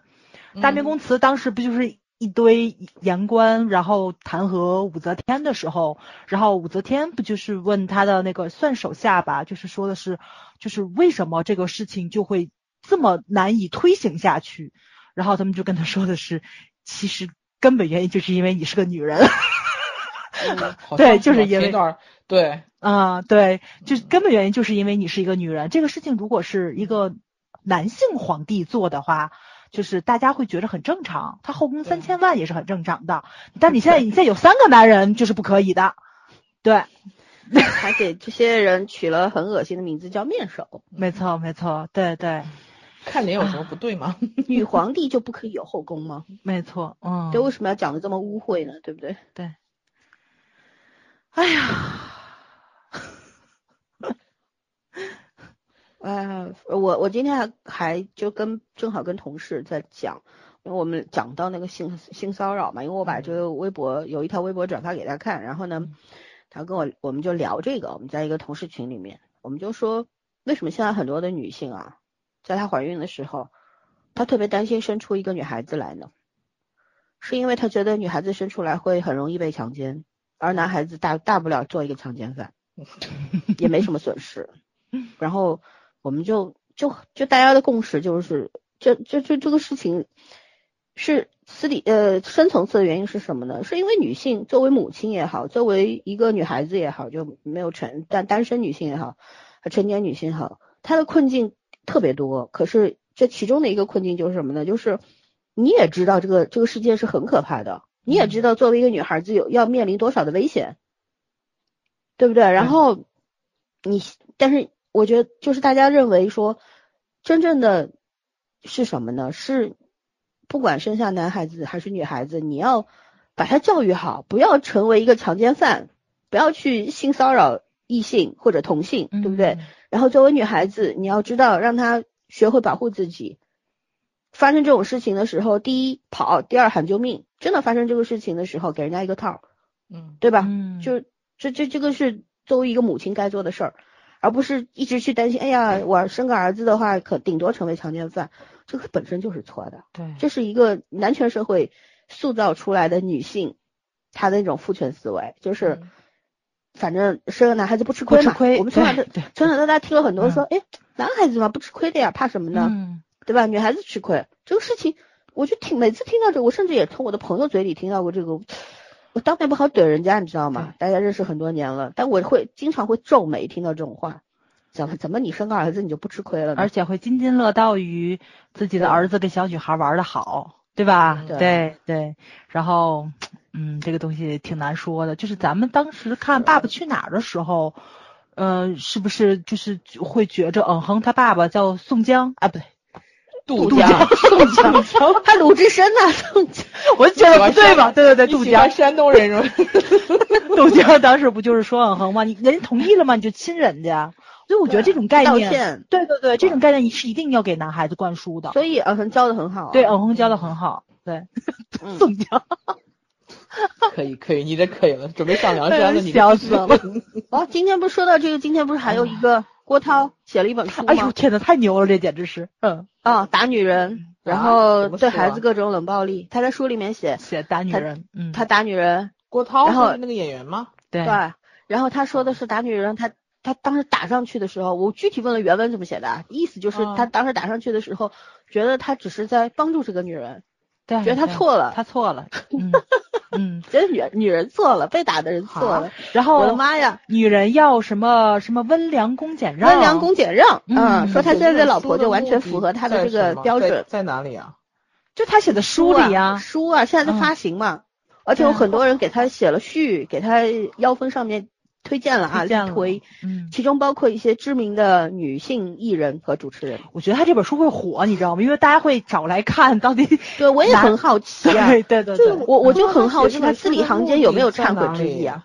对啊，而且他是买呀，买来看看吗？这个是他自己写的，我觉得还是很厉害。他没有捉刀，现在名人写书不都是不让捉什么刀？写的妈狗屁不通的，需要捉什么刀啊？写成这样，用脚都写得出来好吗？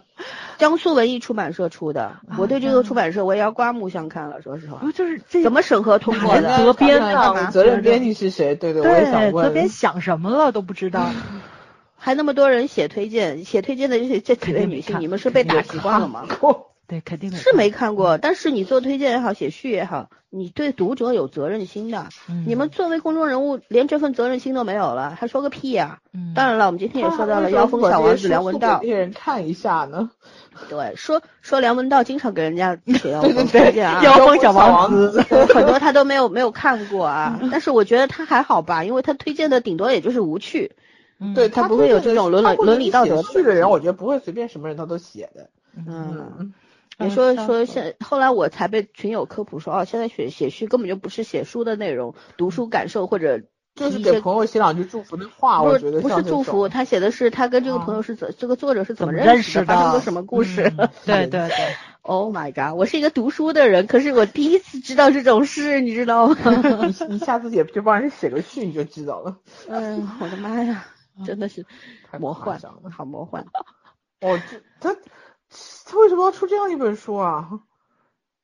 挣钱大嘛，嗯，赚点钱嘛。他怎么看起来也不太有人邀请他写的，不是文艺文化人。我觉着应该是他就是那个叫什么来，就遗言清单里面肯定是有一条，我要出一本书。人生必必 必须要做的这不是件事，对，对，至少至少他挑了个对勾，我觉得还是可以的。反正这本书多抓鱼不收。哎，你买了吗？我没买呀，买呀，我没买。因为今天那个群友群友试了一下，在多抓鱼上面试，收出这本书，写了多抓鱼不收，对，不收。才出的吗？我还真不知道他才出的。关键是我就开了个玩笑嘛，我说我压一包辣条，这本书多抓鱼不收，因为多抓鱼本来就很少收明星的书。然后那朋友真试去，他说他说你猜对了，一包辣条，他真不收。你说麻烦把辣条给我兑现了，笑死了，简直是。你说你要那个群友把辣条帮你兑现，然后你给他供起来。问题是没有人跟我赌啊，只有我自己下了辣条，谁都没有下，我又拿回来了就。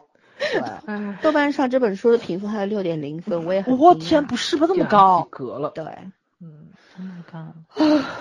这个社会真的要给每一位男性发一座贞洁牌坊。嗯。然后呢，给他们通行无阻的。这个黄马甲，因为他们有特权啊，对，是这样的呀，对，尤其这些男性名人。说到瓜，你想起来最近天猫太子的瓜嘛？蒋凡的瓜不是也一样吗？就是 我们等着收律师信。啊，没没事，你说。因为呃，重点不是过程，重点是他老婆发了那个微博之后，然后就有。据说就有天猫很多员工在讲说他老婆不懂不识大体不懂事，然后这种事情肯定会往女人身上推是肯定的。对，不是难道劈腿那个就就是应该的？然后呃被劈腿那个就不能说说说了就叫不懂事？我是两种舆论嘛，一个是说他为什么只谴责小三不谴责老公，说他是为了要坐稳这个呃这个怎么样？什么叫什么原这叫什么太太？原配的位置啊！no no no no，我我倒是同意，他就是为了离婚才要说这个事情的。我到现在是这样的，关键问题就是说，无论这个事情到底是最后什么样的收场，但是他作为一个被劈腿的人，总是没有没有任何错的吧？他为什么不能说呢？就因为她老公有钱有势吗？因为很多人觉得，你看，你看你老公从 M 六变成 M 七了，啊，不是从 M 七变成 M 六了，是吧？嗯，又又不是牛排。掉个等级怎么了？他 M 十三，不现在不也没事儿吗？只是 对吧？什么事都没有啊，所以我就觉得他们传说中的那个是说，因为他老婆他老公让他净身出户，所以他才会出此下策。我说不管他是出于计谋还是出于愤怒，我觉得这就是一个很正常的事情。他有没有瞎说，对吗？对啊，他所有事情都是都是实话，只不过就是。就是就是因为她老公比较有权有权势而已。咱们的她一她没有谴责她老公这点，我也不太能认同。嗯，那个都得骂。就咱们的文化就是历来认同的，就是桃色新闻对于男人是一种资本，不管是谈资来说还是怎么样的，其实算是他资本的一种。女人还是所有物嘛？不是一种，是全部。你知道我们读大学的时候开玩笑，不是开玩笑，是大学课本上。就是大学上课时老师就这样讲的，说那个这么多的那个历史上那么多经济学家，然后，嗯，就是讲经济学的男老师最羡慕的都是凯恩斯，说说说最大的成就是一辈子娶了三个还是四个老婆，可是当过英国的财政大臣，然后那个做过经经济学家，就这些都没有什么值得羡慕的，很多经济搞经济学人都做过，就唯独这个人还娶过。三任老婆，然后大家就觉得，哎，这个就是完美人生，你知道吗？就我特别不能认可，就在这儿，你知道吗？就是你们如果真的好好读过中国历史的话，应该知道，咱们中国一直是一夫一妻制，一夫一妻，从来没有说，就是妾是什么。妾跟家里的丫鬟是没有任何区别的，就是奴才嘛，说对下人说白了，对，其实就是永远都是把女人当成所有物去占有，当成资源去占有的。但是妻为什么那个位置比较高？因为以前说的可都是高价商品对，和低价商品的区没别。没错，就是奢侈们好歹也。是母系社会过来的，好妻，你娶的不是妻，你娶的是他背后的资本，你娶的是他爸，还不明白吗？对啊对啊，就是他爸呀。对，我我是刚上班的时候，那时候就是同期毕业的好几个男同学，一一讲女朋友，我都说哦，他爸是干嘛的？嗯，我们当时就，我真的觉得在这方面，女生不知道是晚熟还是早熟，男生真的在这方面天生早熟。真的，虽然他们后来觉得他从小受的教育就是这个呀。对，他就嗯一说哦，他爸是干嘛干嘛的，我想说你是跟他谈，你是跟他爸谈恋爱吗？但是现在就是咱女孩子，对吧？因为独生子女政策出来了之后，家长也恨不得女儿嫁的好一点，然后就是咱们相亲也会问你爸你妈怎么样的时候，就态度就完全不一样了吧？虚荣，然后叫什么来着？就叫那个，嗯、叫什么来着？不行，不能叫虚荣，这叫什么？哎呀，我也我也不知道。传统吗？对，传统上就不能接受女人这个样子，就不能接受。因为我认识的女孩子，不管是不是看中或者是不是家世很好，从来都没有人跟我讲，她介绍她男朋友第一句话是她爸是哪里的。嗯。但是我这几个男同事真的第一句话都是这样对对对，就是就是相亲也是这个样，都会问你你爸你妈是干什么的，然后比如说如果结婚的话，你能带过来多少钱？你有相亲？和这个还不一样不，太一样。相亲是以结婚为目的的一种互相认识，嗯，对吧？就是一种交易，就是资源整合嘛。嗯，对对然后是同学嗯就是就是同怎么讲同龄人交往正常交往的时候对谈资啊聊天就就开始聊这东西。嗯，背靠大树好乘凉吗。。对，我爸是李刚这个事儿，其实也不是现在才发生的，对从古至今不都一样吗样？，没错没错。我真的觉得我那会儿特别天真单纯，我从来没有考虑过这个问题。真的是一到社会上就发现大家立刻有差异了。嗯，我特别傻，我以后我也得说我爸是谁，要不然我老说我爸是个双子座，俩亏爹你知道吗？俩爹。你沾光了，A 面和 B 面可以陪你玩儿。太逗了。哎反正这个世界上的房思琪太多了，咱们都是房思琪，千千万万的房思琪。看到那个房思琪死之前的那段录影的时候，他就说他每天就想的事情是要起来吃什么好吃的，然后要要要大要不要自杀，声音太小了。就是他他每天必须想的事情，一个就是要不要好怎么好好的过这一天，然后怎么吃好吃，然后要不要自杀。我觉得一个一个每一个人每一天要想一遍这件事情，那种痛苦你是不不可能会理理解或者是感受到的。嗯，嗯，我觉得可能他最后自杀真的是对自己是一种一种解解脱，对对对他也没有任何办法了，因为他也知道改变不了任何事情，活不下去了。本身你说他是软弱也好，他是坚强也好，反正是他最后这是他的选择，但是我去很伤心的就是还没有什么改变。我去上过那种洗脑课，我我可能跟你们你去传销吗你？不，它不是传销，就是那种叫这叫什么来着？就是呃，类似于传销吧。就是你以后你要出去推销你们公司里面这种东西，它有很严格的奖惩制度的。就是对啊，就就是那种传销，它是传销的前身，这是好几年以前的事儿了。营销话术嘛对，营销话术，对我就嗯上过这种课。就是我可能是那个班里面唯一还没被洗脑的人，因为我坐那是极度不适，你知道吧？因为进去之嗯之前的时候，每个人都要填一个就是跟性格洗脑了才奇怪。啊，对，性格表格之类的，你知道吧？老但我填三这么久都没给你 PUA 成，你知道我？填完了之后，我就谁 PUA 他了？在这不要 PUA 啊，老三这不叫 PUA。然后就填那个表格之后，我就知道我不适合这份工作了，因为他会说了嘛，就是适合他们这份工作的人，可能就需要那种什么血血密质比较高，多或者血质，呃多多血质，就那种亢奋性人格。哦，我不是，哎，我我也很纳闷儿，我为什么不是？你你是啊，你只是亢奋的点不对嘛。对，我也觉得你跟他们不在一个频道上。但是哎，对，但但是就是我工作上可不是这样的人啊，我工作上绝对不是这样的人，对。你肯定是亢奋型的，然后我就我就做完之后，我就觉得他肯定没没戏了，你知道吧？但是他他还让你转天来了，我就已经有点警惕心了。反正转天也没有面试，我就去了，我就去那儿听课去了。我听那课，哎呀，我觉得就特别特别的好玩儿。然后就是就是我赚的肯定跟别人不一样，你知道吧？我就觉得哎，上去是一个个的，不跟打鸡血似的。就他就说嘛，他就他当时在洗脑就说，人是有两种那个叫什么来着，这种本能的冲动，一种是追求快乐，一种是逃离痛苦。然后就他其实就是想演演出来他的那个奖惩制度，为什么那个惩罚制度这么的严格？就是你必须要逃离这个痛苦，你才能够去呃创造业绩，业绩其实就追寻创造快乐，对，创造快乐。但是呢，就说那个快乐的，他那个就那个叫是什么来着？就给你那钱还快乐不高的。唯一标准只是钱，没有别的。对对对把快乐单一化了嘛。对，但他那个钱给的还不高，所以呢，他其实就是想讲那个痛苦是让你逃离的嘛。你我你你给我的快乐还并不是很充足，我就觉得这个不公平就。我一看就觉得不公平。避痛苦的方式是坑蒙拐骗，对对对对对，快乐还还只只有快乐，所谓的快乐只有钱，但是钱还不多，还不多。这什么垃圾公司啊？对对对，所以我就觉得，我当时就就觉得这这儿就不公平了，就是还不如卖安利呢。对对对，我当时 我也说，我说这还跟卖跟卖安利不一样吗？然后，但是他那个说了半天，其实就是想说逃离痛苦比追寻快乐这要高级，就这么个意思。其实就是为了折他那钱不高，你明白吧？所以我后来就是我转天我就再也没去啊，就是他们说下午还有，哦，我我下什么有人。会喜欢听这种东西呢？我不是没没事儿干吗？不是有些人他，我说为什么还有人他的人持续技性的会能。去呢？你像你可以去面试跟你专业对口的公司啊，等等，你的职场选择还是蛮多的。但有些人他没有那个专业技能，嗯怎么办呢？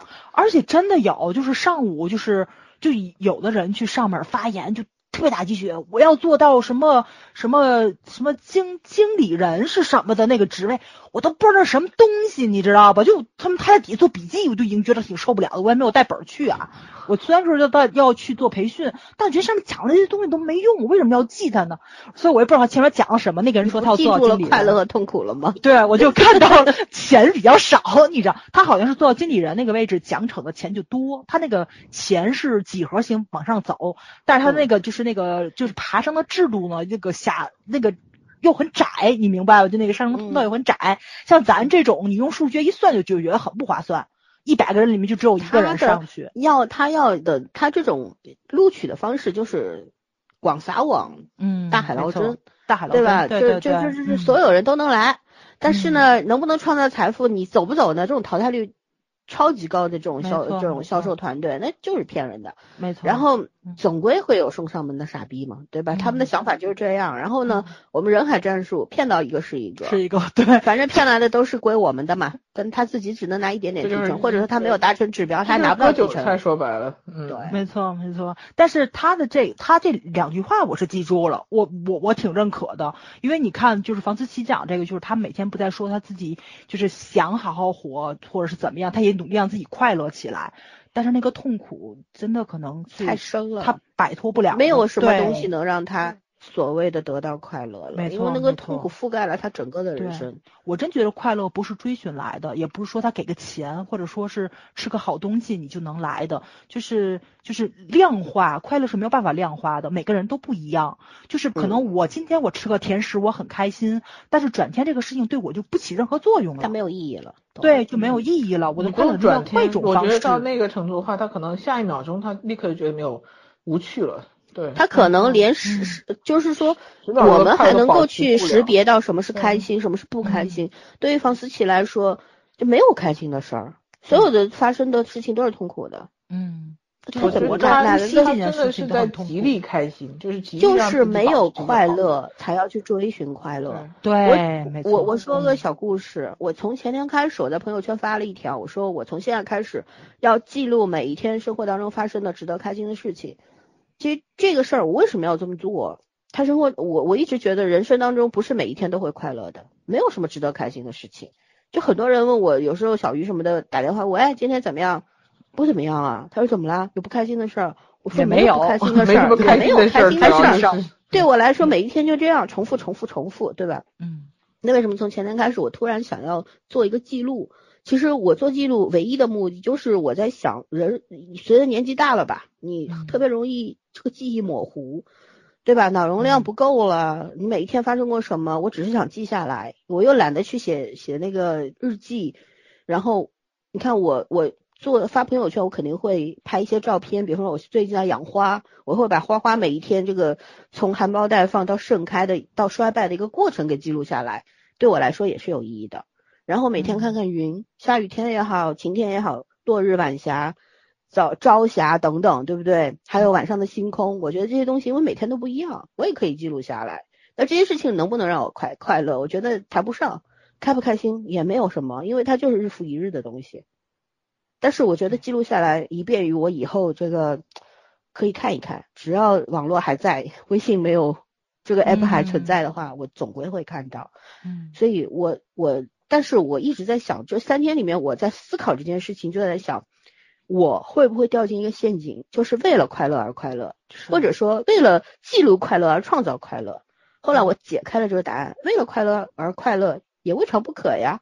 嗯然后为了记录快乐而创造快乐也未尝不可呀。嗯，经历很重要，对对不对？对，所以我我觉得我这个事儿我要坚持做下去。当时有我第一天的时候，有一个人破聊说，一个朋友说，他说我觉得你这事儿肯定坚持不了几天。还有三个朋友跟我说，我要跟你一块儿记录，但是这三天他们啥都没干。所以本身你去坚持做记录这件事情就很难，而对于有些人来说，可能就是一时兴起。但我觉得我作为摩羯座，我要争口气，我既然说了，我就一定要做，就是这样。然后我也希望通过做这个记录和坚持做记录这件事情，能让我自己发生一些改变。这这就是一个自我训练的一个过程。但很多人他可能不明白你的动机和目的，那 OK 啊，无所谓啊，你你理解也好，不理解也好，关我屁事，对不对？嗯嗯，对，所以我明白早上要说房思琪她想每一天过得开心一点，真的开心这个事情对于成年人来说太难了。对，非常难。嗯对，就就是尤其啊，我说我们说点轻松，就是我们活到这把年纪了，说老不老，说小不小，其实是一个正好的年纪，因为属于女性在三十多岁，智商是最高的时候，情商也也是很好的时候。为什么呢？呃，看的东西不多不少，阅历不高不低，这个时候你对未来、对当下都有很多的思考和展望。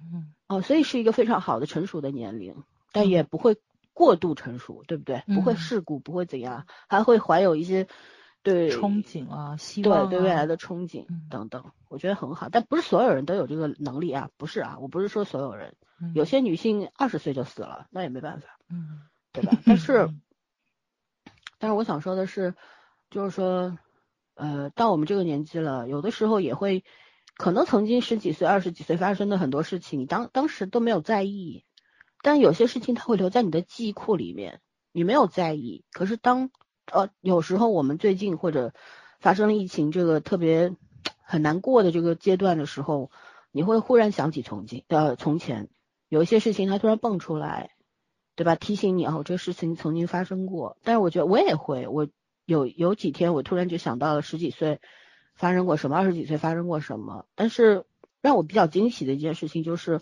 当我回忆起这件事情的时候，我我没有当下就没有当时的那种痛苦、愤怒或者开心都没有，我是无感的，我只是回忆起来了，然后然后很快就翻篇了。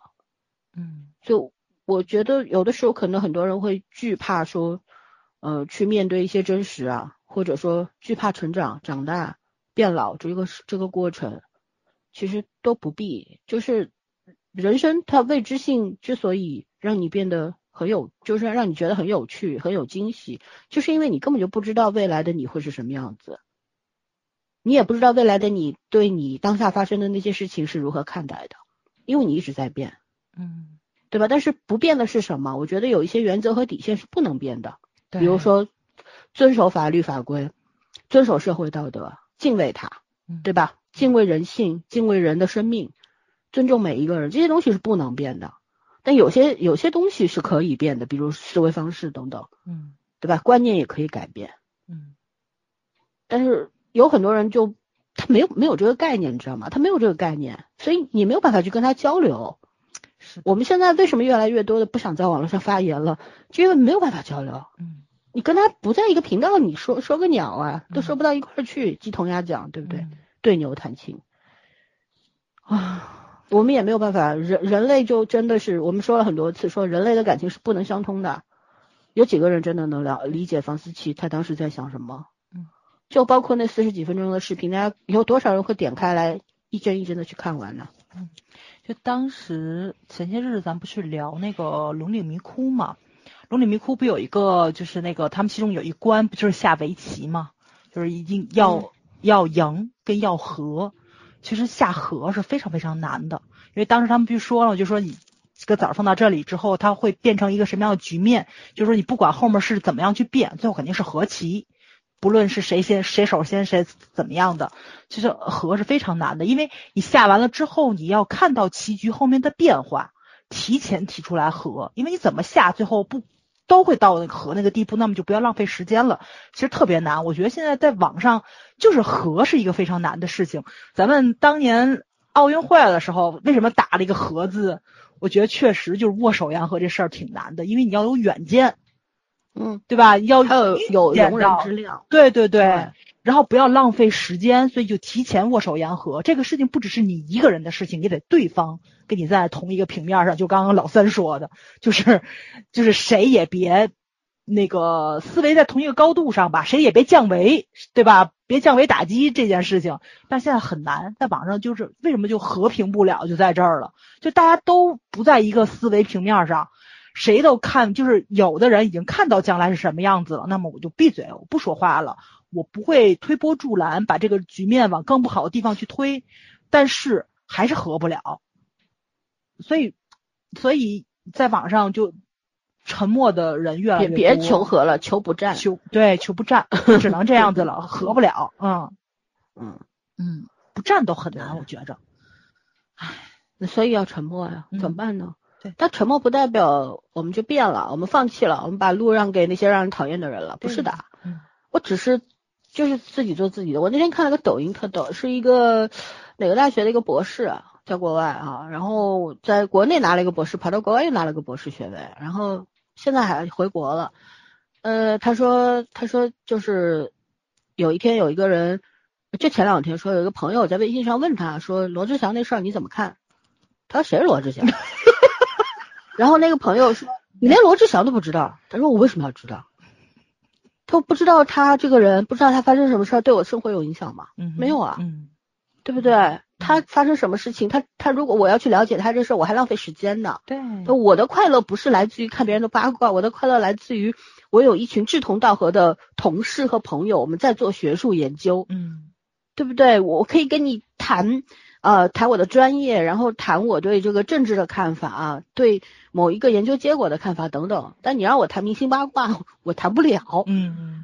哎，我觉得就是这个样子，就就像其实我我们是我们三个里面早儿是关心八卦，对，我是被早儿带着，现在还有些会关心八卦。但我以前真的是你们说什么，我说啊。什么？我不知道，我经常是这个样子。其实现在还有很多事儿不知道，通是通过群里面大家科普我才知道。经常讲一讲，然后老三说啊，你们俩在说什么？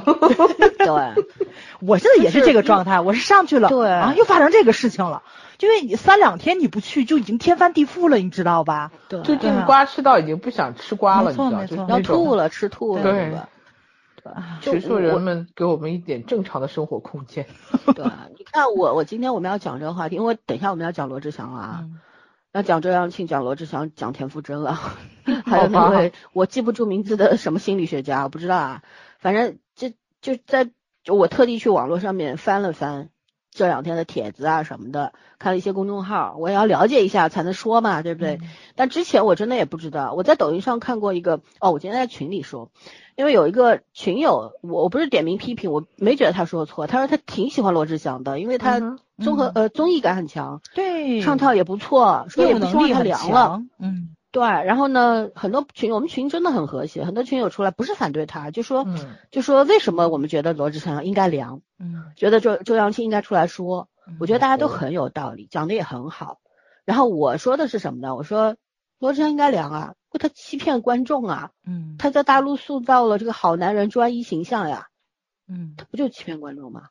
对，然后对吧？后来我就说了，我说我看了一个视频，视频里边有讲周扬青是什么样的身份，因为我们我们没有认证过，我们不知道真假，但是那个视频里面是这样说的。如果有人指出来我说的不对，要记住我一开始说的话，我喝酒了，我不负责任。的，聊八卦不负责任。对，说的是周扬青他们家在北京住的是四合院，然后那个四合院能看见老佛爷，然后罗志祥当时上吉挑还是上街舞，反正那这个是 S 级的在国内的综艺，对不对？S 级综艺是他们家给找的资源，周扬青本人名下有四个公司，嗯。他压根儿就不是靠着罗志祥上位的，反而罗志祥在国内忽然大火是靠着周扬青的。当时我们一个群友就说啊，周扬青这么牛逼啊，家里面我说对呀。然后我觉得瞬间，因为我说了这个，群友们突然对。就把这两个人的看法可能发生了一些 实质上的变化，你知道吗？这可能就跟我们前面讲的，就是你把你爸抬出来是谁的时候，别人就会对你刮目相看。对，其实我觉得这个东西也不是对错问题，就是。就是大家几千年来就形成了传统的对价值观嘛，就是一旦就觉得哦，这个人家高门大户，对吧？这个肯定就高攀嘛，谁还不好就变成罗志祥高攀了，这个确实是他高攀了，对吧？你感觉上就变了。我们上确实是高攀呀，没错呀。其实我们的社会传统价值是什么？就是对特权阶级是既向往又羡慕的。对，对吧他跟韩国人不一样，你知道吗？韩国人就整天骂特权阶级。但是他们要靠这些财阀生活，这是这是两件事情。那骂归骂，我们这边是不骂的，我们这边特羡慕，因为大家有官本位的思想，对对吧？就是读千里读书未做官嘛，对吧？只要做了官就一切解决了嘛，大家都有这种想法的。以前不是有绑架捉婿，对吧？对，要要这个形成 达成这个阶级跃升啊，等等等等。所以大家对这种门第观念等等是特别特别的。崇尚的，我觉得这也不是什么对错问题，这个这个这个东西你怎么办呢？不是说现在会这样，未来也会这样，对吧？而且在外国就不这样这个东西我觉得并不是中国，国外也这样。就咱上一期还是，上期我不说那个国外那个就那个生来有钱那个，你看那帮不有钱人百分之一有钱人不都是跟有钱人结婚吗？就你你怎么瞎搞，怎么开派对，几百个姑娘跟你轮番上床，他最后娶的还是关小姐，不是关小姐，就是有钱家的姑娘，这就特别正常的一件事情，因为他只有娶那样的人，他们家的财富才不会被稀释掉，这是特别正常的一件事情，嗯，所以所以灰姑娘成为公主这件事情只能发生在童话里，没错没错，和韩剧里嘛，而而且不是有一句那个就是谚语的后半句不就是吗？灰姑娘结婚之后只是换个地方擦地板而已嘛。对啊，从他们家擦地板发现跑去查这种故事，我突然发现这种故事都发生在西方哎，我们好像很少有这样的故事，就咱们不相信呐。不是我们看的那个故事，它结局真正的结局我们没看到呀。不是我们的，我们以前讲这种这种这种什么小姐公子都是门当户对的，你想没有这种？咱们写的都是什么？都是官家小姐与穷书穷书生的故事，因为故事都是穷书生写的。对。这跟谁写是有关系的，嗯，写的狐仙都是女性，你见过男的狐仙吗？对啊，对啊，狐狸精没有男的，怎么可能呢？没有公狐狸吗？那怎么可能呢？只有女，只有修炼不成，没 被雷劈死了。哦，有有有有，七月启童，不对，不是那个沉香那个叫什么那个啊？劈山救母诞生是什么？是那个吗？啊啊，诞生那那个遇到三只狐狸，里面有一只一只脚的公狐狸嘛。特别笨，但是母狐狸特聪明，哎呦笑死了！天方奇谭嘛，那个天叫什么？忘了要死了，是诞生啊那个故事，天书奇谭吧？天书奇谭，对对对对，天书奇谭，天书奇谭。妈呀！哎呦，太逗了。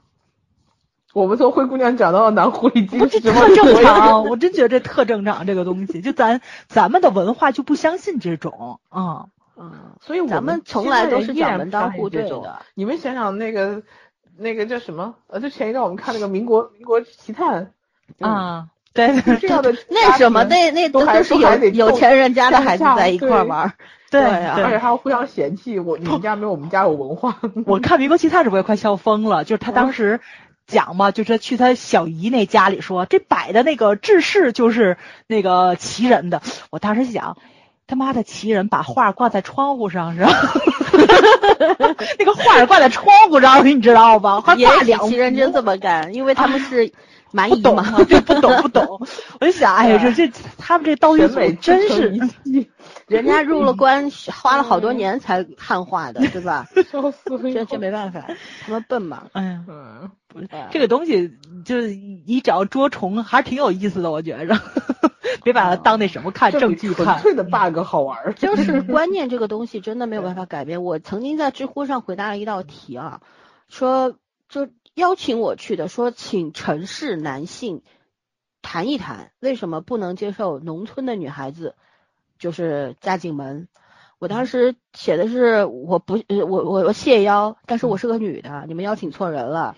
然后呢，我说我讲一讲，我说这个观念这东西是无法改变的，这个东西跟贫富有关系吗？肯定有关系啊！所有的结合，中国社会结合就是钱的问题，对对吧？这是第一个，嗯对，第二个是观念，对吧？一个家庭的这个价值观和另一个家庭的价值观，如果有本质上的冲突的话，是没有办法融合的。嗯大家人生都很短，就几十年，为什么要去冒这个险？大家有权利选择拒绝啊，不接受啊，有什么问题吗？也有很多人骂我，说农村也有评论区啊，说农村也有有钱人，对吧？凭什么你们城里人就这么说话？你们对这个农村人这样子看的话，就是一种侮辱，就是歧视。我心想，你他妈的没看懂我在说什么好吗？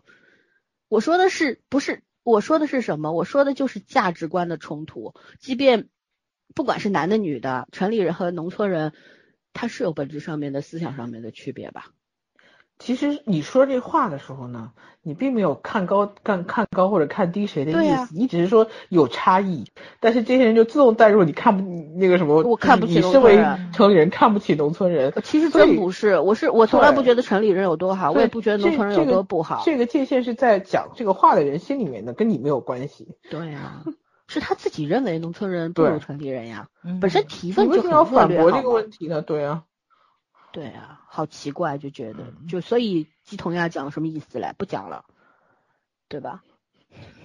这属于都没 get 吵架都 get 不到点上那种。是啊，观念不合，真的不是说孰高孰低，而是大家认知上的不同。你在不同的环境里面长大的，你别说城里不城里，同一个城市上海的市区和远郊的观念就不一样，因为生活环境不一样啊，因为社会资源不一样啊，然后父母可能他的对这个祖上两三代对这个生活的认知、对世界的认知都不一样，灌输给你东西都不一样。对，你肯定是有差别的呀。嗯我也没说城里人一定好好什么呀，城里有很多傻逼好吗？嗯，对吧？我们作为一个农村人，我觉得农村人特好，特高级。哦，现在可是人有地呀、人有庄稼，人家不怕饿呀，人家被围起来了也没事儿买着菜呀。哎，是啊，对，起码人家在这种期间饿不死啊，不出去干活。嗯好，我们言归正传，说说罗志祥这事儿。罗志祥这事儿，我前两天看了一个看了一个帖子，公众号的，我我我应该转发给你们看过吧？真的是吃瓜界的最高水平，他严格的去从学术上分析了罗志祥他的成长背景，然后当然也是基础是网络上面的来自于网络上的信息啊，只是根据这些信息织补了他的这个成长经历等等等等，说他有轻微的恋母情节呀，说他出生在一个贫困的家庭里面呀，那个时候什么饭都吃不饱呀，经常被人欺负呀，因为自己胖啊什么的，有有乱七八糟的叫自卑心理。罗志祥是真的，啊，他有恋母情节这事儿不是今天的事儿。不是说他穷，那个时候太穷了，小时候，然后小时候特别胖嘛，他是减肥成功变成帅哥的嘛，对吧胖子都是权力对啊，对吧？然后说，就是说建立在这个基础上去分析了一下他，有道理的啊。然后呢，后来就说他现在就为什么那么迷恋女性的身体，其实并不是真的对女性有多饥渴，而是就是你们前面说的，就是就是一种资本，就是他嗯在这个男性群体里面大家交流的资本。对，然后呢，他在心理上也有个弥补。嗯，就小时候对吧？你看嗯都瞧不起我嘛，嗯，但现在我拥有更多的商品的选择权了。对，哎，我觉得其实就讲的还蛮有意思。那个公众号叫飞飞马还是什么，嗯你们可以找来看一下啊，哦，挺逗的。然后，其实我但是我们今天我觉得我觉得他明星之间的较量其实就是粉丝数量的一个较量，就是爱我的人有多少，是有这种比较心他有理在里六千万粉丝呢，好可怕呀！嗯嗯，但我我我昨天发现何老师有一点二亿粉丝关注，我的妈呀，这不是好吓人啊！他是你知道嗯比路人缘什么何老师、周杰伦这种别人都比不了的。对啊，对对对对，这这才是顶流，好不好？对这是顶流。这人家只是没事不干什么脑残的事情。没错，你看那个周杰伦做数据那个，当时不就是吗？那个周杰伦的粉丝说仅此一次，下不为例，但是都嗯去做了，太可怕了那个数据。我当时是关注的是什么？关注的是那个一个一个小女孩嘛，就是她说的是她给了她妈五十个小号，就她也追星，她把她小号给她妈，她给了五十个，然后她妈就昧下来了。就是他妈应该，我估计应该是个七零后或者六零后，就是肯定比咱要稍微大一点。过心，对对对对，留着给自己以后的那个 给给对对对对做数据用。嗯，这很和谐啊，母女俩追的星不一样，但是很和谐，很和谐，还能互相帮助。对，养小号还是挺麻烦的。对我们今天主要谈论的是什么？是讲一讲两个问题。第一个，田馥甄，嗯啊，他当时转发了一个台湾的一个心理学家的一段话。当然呢，他们针对的是什么？针对是台湾媒体的那种，他不是针对大陆媒体啊，针对的台湾媒体就是非常俗气的去评论罗志祥这个出轨性呃不是性 出轨出轨出轨事件，嗯。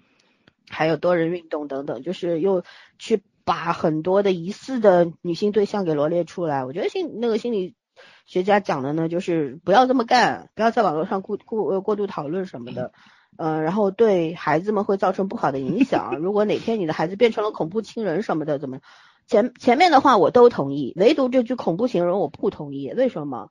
因为你没有明确的指出谁是恐怖情人。大家就会认为你说的是周扬青是恐怖情人，因为周扬青他这个心理学家还有一条立论，就是私人的事情不应该公布在网络上。对，那公布的人就是周扬青，所以他是意有所指。他说这是我我作为一个不对吧？他觉得是，对我做做心理工作的，我那天有群友转发了这一条，我也心平气和的说了，做这个工作的，首先不是先给结论，而是先做分析。嗯，做分析。有没有结论？你们自己去结好了。有结论也是仅代表我个人立场，嗯哼，对吧？并且你发送到网上了，你有没有对自己的言论负过责？没有啊。所以恐怖情人到底指谁呢？嗯。然后这个田馥甄转发了，转发了之后呢，就引起了轩然大波，对不对？也有人说说你你平时怎么不发声呢？疫情发生了这么久，没见你放过一个屁。嗯。为什么现在罗志祥一出事儿你就对吧？要又以假借这个。帮助青少年之名发表意见呢，说他怎样怎样，那我们就聊聊聊这个吧，好吧？找那个圈圈先说吧，我们俩说了好久了，圈圈来。啊，你又啊，先叹息，先叹息啊，你啊什么？我还没想好这个话题怎么说，没事儿，我来了。嗯。九年中得到了快乐和好处，其实我觉得，如果他当初不喜欢这个人，他不是为了找快乐，他他干嘛非要和罗志祥在一起呢？而且我觉得，罗志祥那个毛病肯定也不是到大陆以后才有的，他之前在台湾，因为这些事情还蛮有名的。我其实一开始知道他，是因为我记得很多年小 S 小 S 吐槽过他，说他，呃，是自己见过的所有的明星里面啊，比那个女明星更。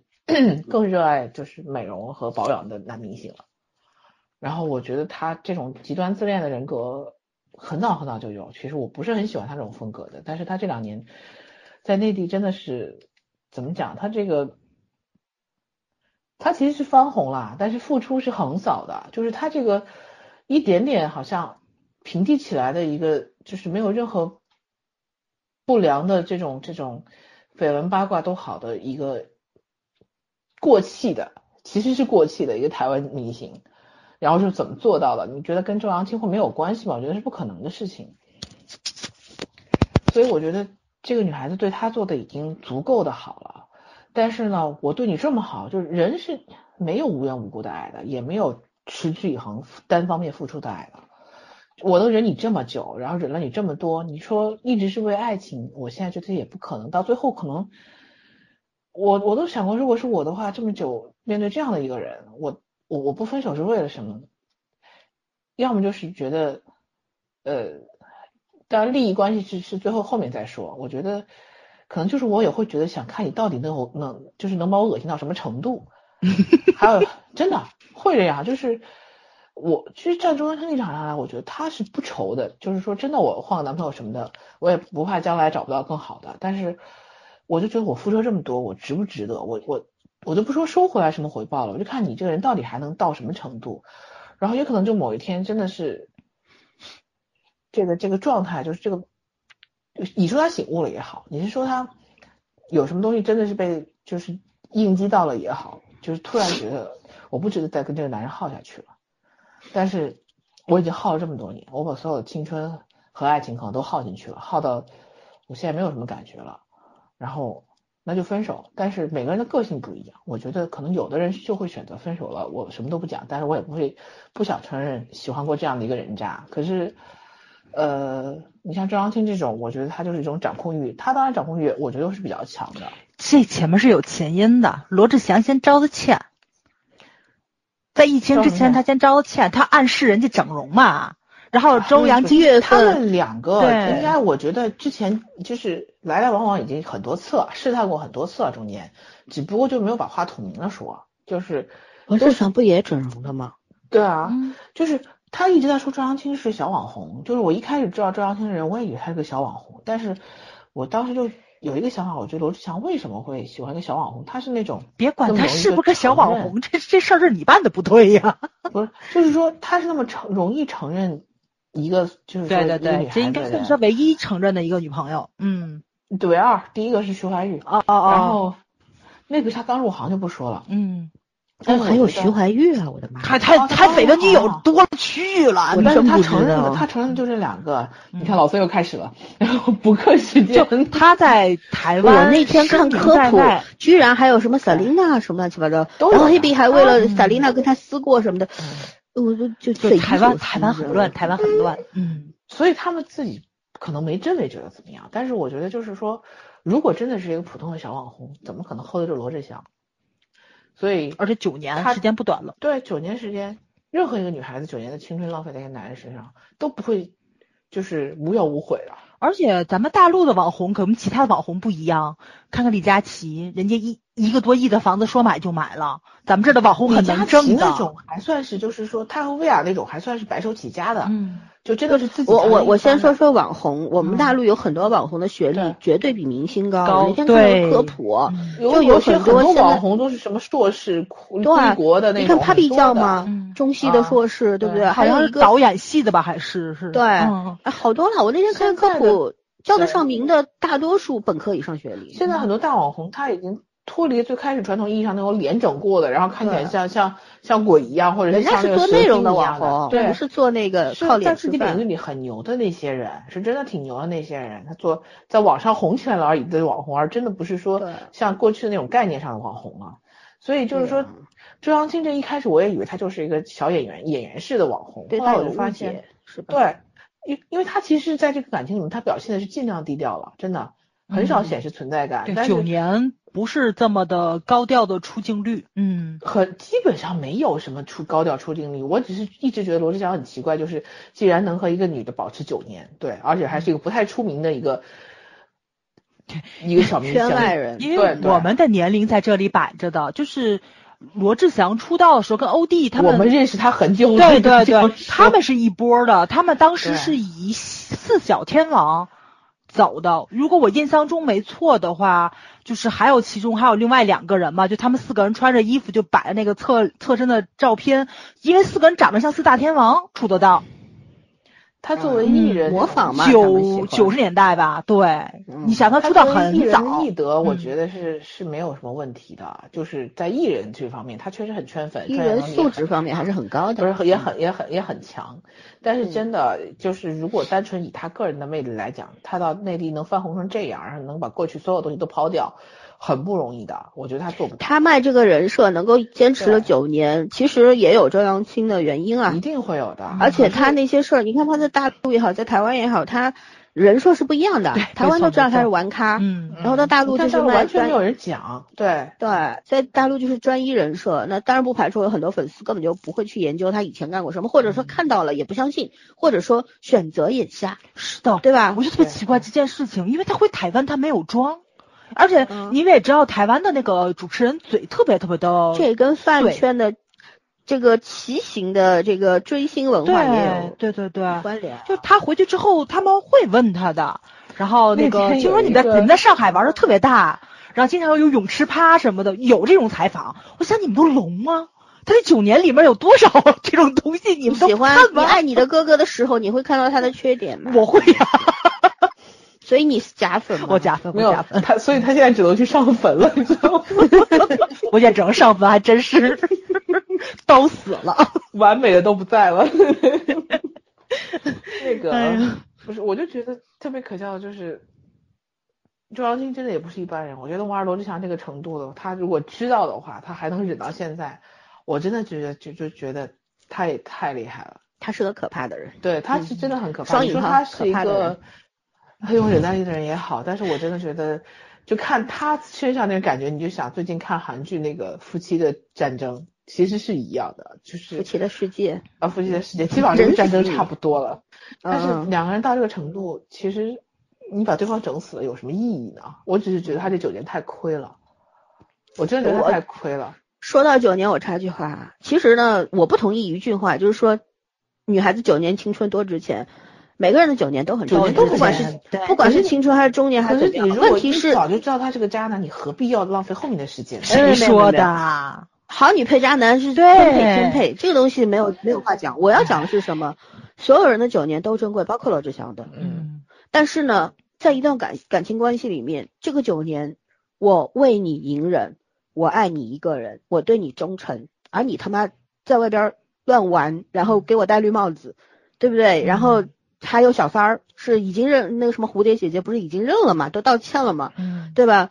大家的九年的质量是不一样的，在这个感情里边，对，对不就是？我付出了这么多，我什么都没得到。这个不是时间的问题，嗯而是价值的问题。对嗯嗯，嗯所以我就是说，我觉得周扬青应该早点转身，他忍到九年才转身，对我来说他也是不太能理解的。我我我就觉着就是女人可能总有一种心理，就是浪子回头。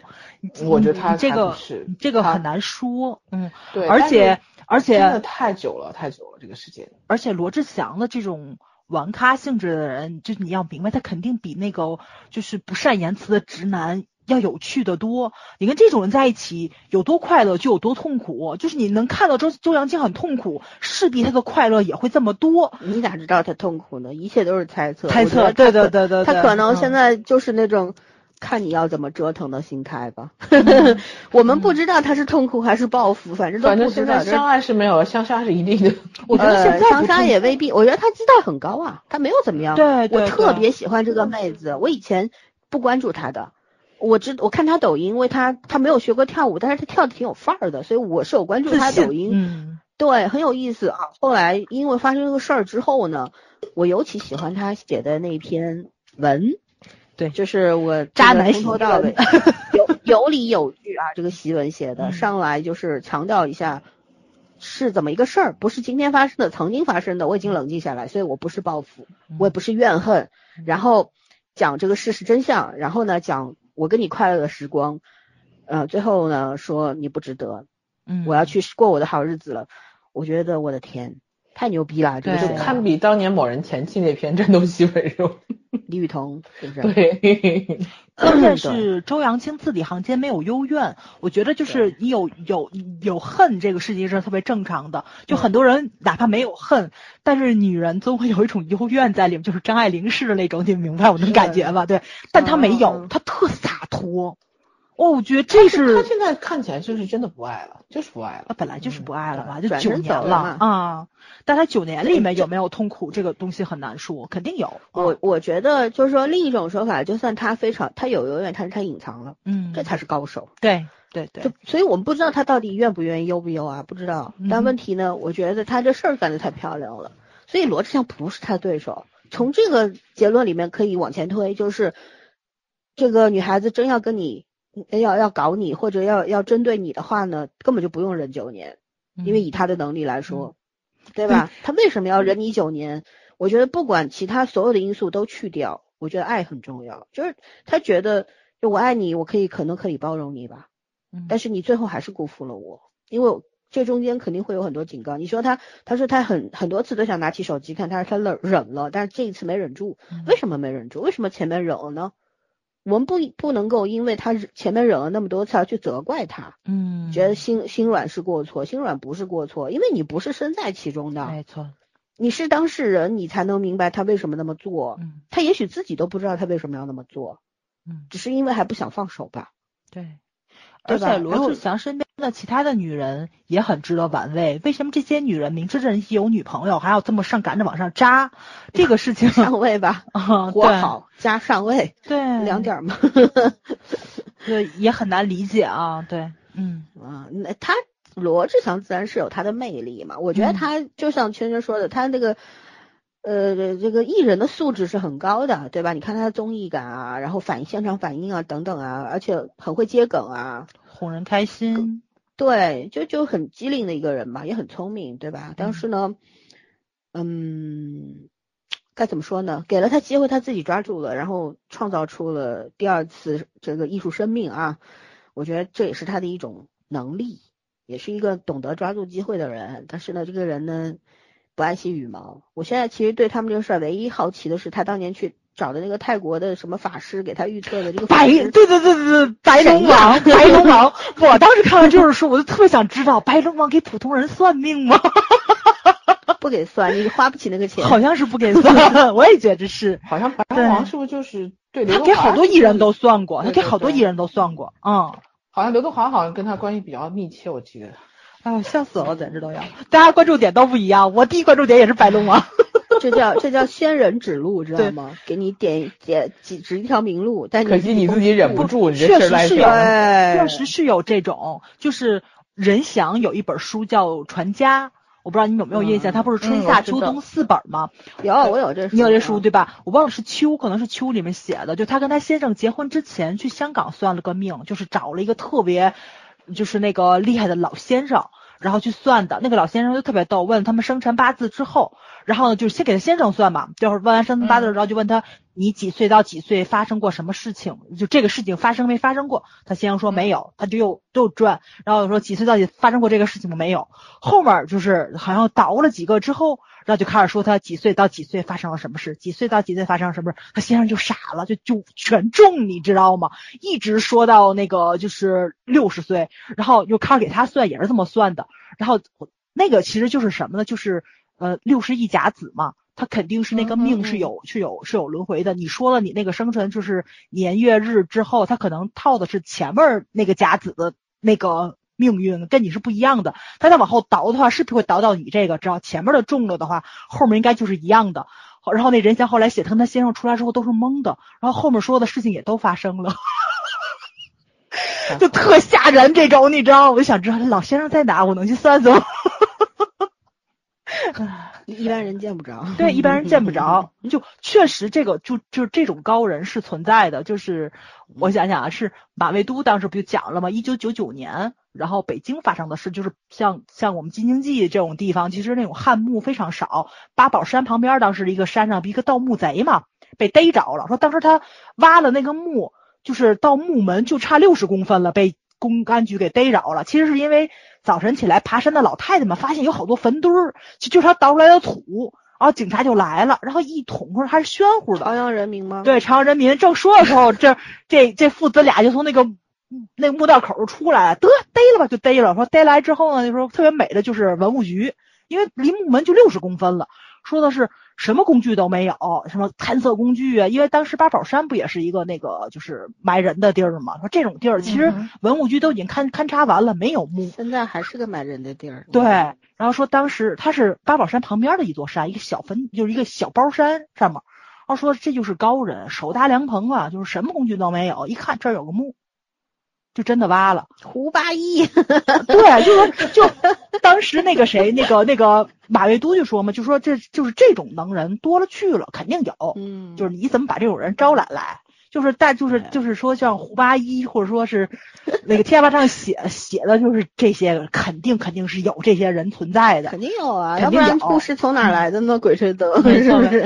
你包括就刚刚咱们去聊的那些个算命的，就这么准的那个，这也是为什么我喜欢《鬼吹灯》，不喜欢《盗墓笔记》，因为《盗墓笔记》后面写批了，西王西王母都成外星人了，好吗？不是吧？真的呀？好吧，笑死了。嗯，咱们中国五千年的文化其实还是挺深的，深挖一下，能人有的是。嗯，哎呦，笑死了。都这真事儿，这这这这真事儿。一九九九年嘛，说后来是当时那个就是我看底下评论不就说嘛，就是说那个就是那最后怎么样结局，好像最后就是那个就进去的时候发现没有任何有价值的东西，这墓已经被盗过了。他说是本来北京周围的汉墓就比较少，就是肯定留下来都已经被刷完了，已经都已经被盗过了，里面没什么有价值的东西。还还是西还是西安比较好，挖个地铁，这出个唐墓，那出个什么墓的？哎，为什么我们从罗志祥说到了盗墓呢？对呀、白龙王跑的吗？啊，我的天！任由崽儿跑的时候，你看他就能信马由缰。对对对对对对，聊八卦就爱聊这种东西，你知道吗？我觉得这一期听众又要听笑死了。哎呦，今天还漏了一个屈楚萧呢。来来来，来来一起一起一起。突然，我们啊，突然看到了圈圈，一个我跟你说，回头这期看了不是节目叫做说一句，看了一个总结帖，然后说四月份真的很精准，每三天出一个渣男。啊，这样，我提议啊，我们这一期节目叫做这个微博热搜娱乐八卦一锅烩。对对对，你看，哎，真的是我，我也没注意。这个人说，你看，四月十七日，天猫总裁夫人喊话网红小三儿；四月二十，流浪地球男主屈楚萧否认恋情，然后女方单方面被分手。四月二十三日，周扬青暴锤罗志祥；二十六日，当当网李国庆抢公章；二十九日，全网全网骂郭涛人设崩塌。哎呦，还真是，三我都天一个笑死我了，嗯三天一个。啊，这今天这事儿出来之后，很多人不都在说吗？就是说叫什么来着？人民艺术家应该感谢以前没有网络，叫什么德高望重，就是这样来的小。范围的聊了，有了网络之后，人民艺术家很多人都没有办法德艺双馨了。比如说我们六老师，可是人家陈道明就 hold 住了呀，陈道明还做了逆行者呢，在酒桌上说不要人不要灌人小姑娘酒不，卖人设，对吧不卖人设的不卖人设，对。嗯也许卖，但是他活成了人设，这就是牛逼，牛逼，对啊对对吧？跟华仔一样，，嗯，对啊。所以我一直就在说，人设这个东西，你可以熬，你作为一个专业演员，你你演另外一个角色也可以，没什么问题。但是你千万不要演一个离你太远的角色。对对，嗯，而且谢霆锋不也叛逆了一辈子吗？对吧？嗯，对，但人家就是那就是个就算是个虚假人设，也是比较靠近我觉得谢霆锋倒是没人设的，因为他真的他没人设，他从出道就那样。对，嗯嗯。哎，我最近发现发现了谢霆锋的魅力，哎！又看了一个他光着上身你的，最近是在哪个坑里 混？没有没有坑，没有坑，就是就是突然发现了一个，就是他一个百人演唱的这么一个慈善演出，他光着上身，然后弹电吉吉他他，哇，嗯，太帅了！我跟你说，会，而且我弹完砸了吗啊，弹完没没砸没砸，哎呦，没砸，终于不砸吉他了。对，因为因为是个慈善演出嘛，呃因为要募捐哦帮助什么人，啊特帅，身上没有一丝的肥肉，嗯啊，那个身材，嗯，肌肉也也不是那种一块一块的线条超好，对，老天赏饭吃，而且我觉得他是老了以后帅，我他年轻时候我对他没感觉。没有，你就是就很少，你这就喜欢他。嗯哎，我我小时候看过他一个那个电视剧，是讲跆拳道还是什么？嗯，女主是谁啊？忘了，反正也挺有名，现在已经没有声音的一个女演员，两个人演就是跆拳道，很清纯的好不好？而且也很那时候我还挺喜欢他的嘞。嗯，我是他演《古惑仔》吧，《古惑仔》少年激斗吗少年激斗片《古惑仔》，他他演的，跟那个陈灿森他们。别跑了，嗯别跑了，讲罗志祥。我来说，我来说，我来说，继续继续。就因为九十年代罗道那个罗道祥了，呸呸呸，罗罗志祥就出道了嘛，两小时二十分钟了啊，抓紧时间。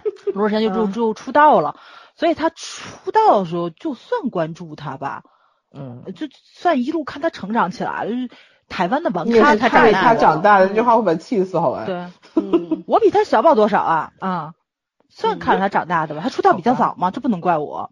对，然后我觉得他没怎么卖那卖人设，因为台湾那时候可能也没有人设，就是玩咖就是玩咖，不就是去夜店把妹吗？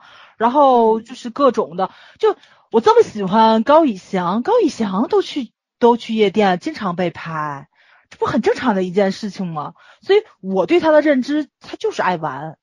而且就是他有他有对象了，我觉得他有绯闻也特正常，因为我看他有时候回台湾那帮人采访他也这样，不只是他，钟汉良回去之后采访也那样，林志颖别得罪人，不要不要再接接那个，不要随便说了啊，我啊求求你了，对回头多个明星给你发律师信，我可不管呢。就就是就是台湾这边就是很口口无遮拦，就是港台那帮狗仔什么样子，咱们从小都是看过来的。我真觉得就是青少年绝对不会长歪，因为我们从小就是看这些乱七八糟的东西起来的。而且我们就是艺人的那个私生活跟他的私德，我觉得跟他的那个业务能力没什么太大关系吧。我们一直是分开看的。对，我们一直是分开看的。现在那些饭圈的那些脑残粉，他不分开看，对，必须他们觉得你不许说我哥哥坏话，他就是天仙。嗯，对不啦？对，有有有缺点你也当你是瞎子看不见。嗯，反正我瞎了，就是这样这个意思。就人肯定是要有弱点的，我觉得好色很正常啊。这个事情不止放在男艺人身上，女艺人也是啊。就我们经常在一起，我们也说这男艺人身材特别好。这人不好色枉少年嘛。还今天你不是还说那个韩国人评价《锦衣之下》？跟我们评价不一样。对我，我我今天去逛了一下，就是那个，就是那个大家在评价，就是各各路电视剧嘛，因为中华台引进了好多中国电视剧进去，然后《锦衣之下》可能刚完播完，就是也是吸吸引了一堆迷妹嘛。我没想到，就是任嘉伦在台湾，还呸，在台湾了，在那个韩国，韩国。对，因为他他他韩国练习生好不好？没错没错没错，我我不是没想到嘛。基础的好。对，他有群众基础，然后人缘特别好，像什么《大唐荣耀》啊，什么《白蛇传》的，好多人都看过，然后所以就就去看了《锦衣之下》，然后就说的是陆大人实在太有意思了，说人家的。普通电视剧都是女演员，就是女主角穿的漂漂亮亮的，然后出来了勾的那个男那个男主角的魂儿都没了。然后他这里面反过来了，是陆大人穿的漂漂亮亮的，跟天仙似的出来的，勾引的金夏魂儿都没了。主要我们金夏的人设是贪财好色，陆大人全中。对对对对对，就一看就金牛座嘛，贪财又好色。然后你骂圈圈你，我自动屏蔽你。就是就是这种人性上的弱点特正常，什么虚荣了，或者说是炫耀或者什么的，我觉得特正常。我从来不奢求这种，尤其像我们这种经常混欧美圈的人，人均三米黑料。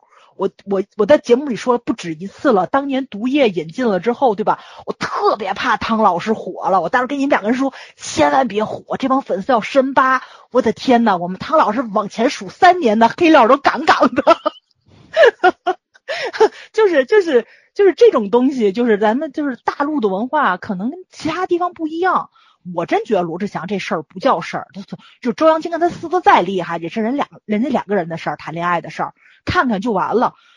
但是老三说的话特别对，就是我没想到罗志祥在大陆是有人设的，而且还卖了九年，就是就是你卖专一男友、忠诚男友的这个人设。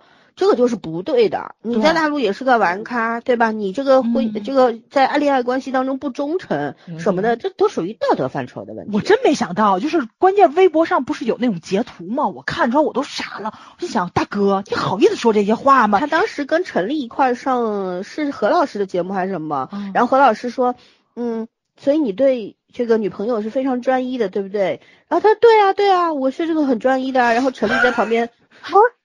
那 种对对对对，因为他那个玩咖的这种东西，我觉得是全天下的人都知道，人都知道，都知道，对，老路人都知道，他没有隐藏过。他回台湾的时候也是恢复自己原来那样子，所以我真不知道他在大陆。我跟你们是，我跟那个粉丝是完全相反的，我是不知道他在大陆卖人设，你知道吗？其他人是不知道他真实是什么样子，这是所以就是这个信息上的不对等，就造成了一种。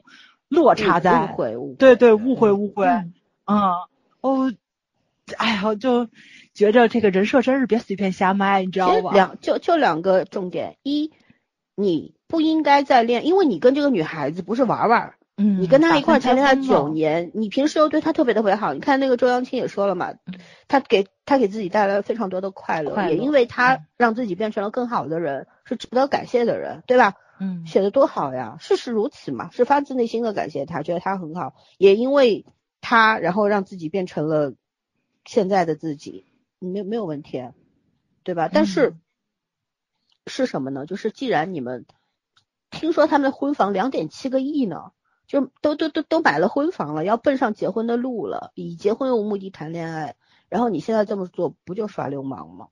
对吧？你不忠诚是肯定的，你还卖忠诚人设，那。那你就是欺骗观众，欺骗粉丝，对对对吧？可能有很多他的粉丝或者路人粉、墙头粉，并不 care 这个，觉得无所谓啊，我只要他的舞跳得好，歌唱得好综艺玩得好就可以了，管我管我什么事，对不对？也可以，你就不参与嘛，不参与讨论嘛。但是我觉得没有人应该去苛责，就大家都不应该去苛责周扬青，嗯不要觉得他好像就是有利可图才要沾上罗志祥，错了。你们知道他背景的时候，你还觉得是是到底谁高攀呢？你们你们有没有想过，对不对？就是台湾有一个小视频，B 站上面有，大家可以去搜一下，就是采访台湾路人对这件事情的看法，然后你就会看到得有一半的人，就都是说的是啊，罗志祥一直不都是玩咖吗？他一直不都这样吗？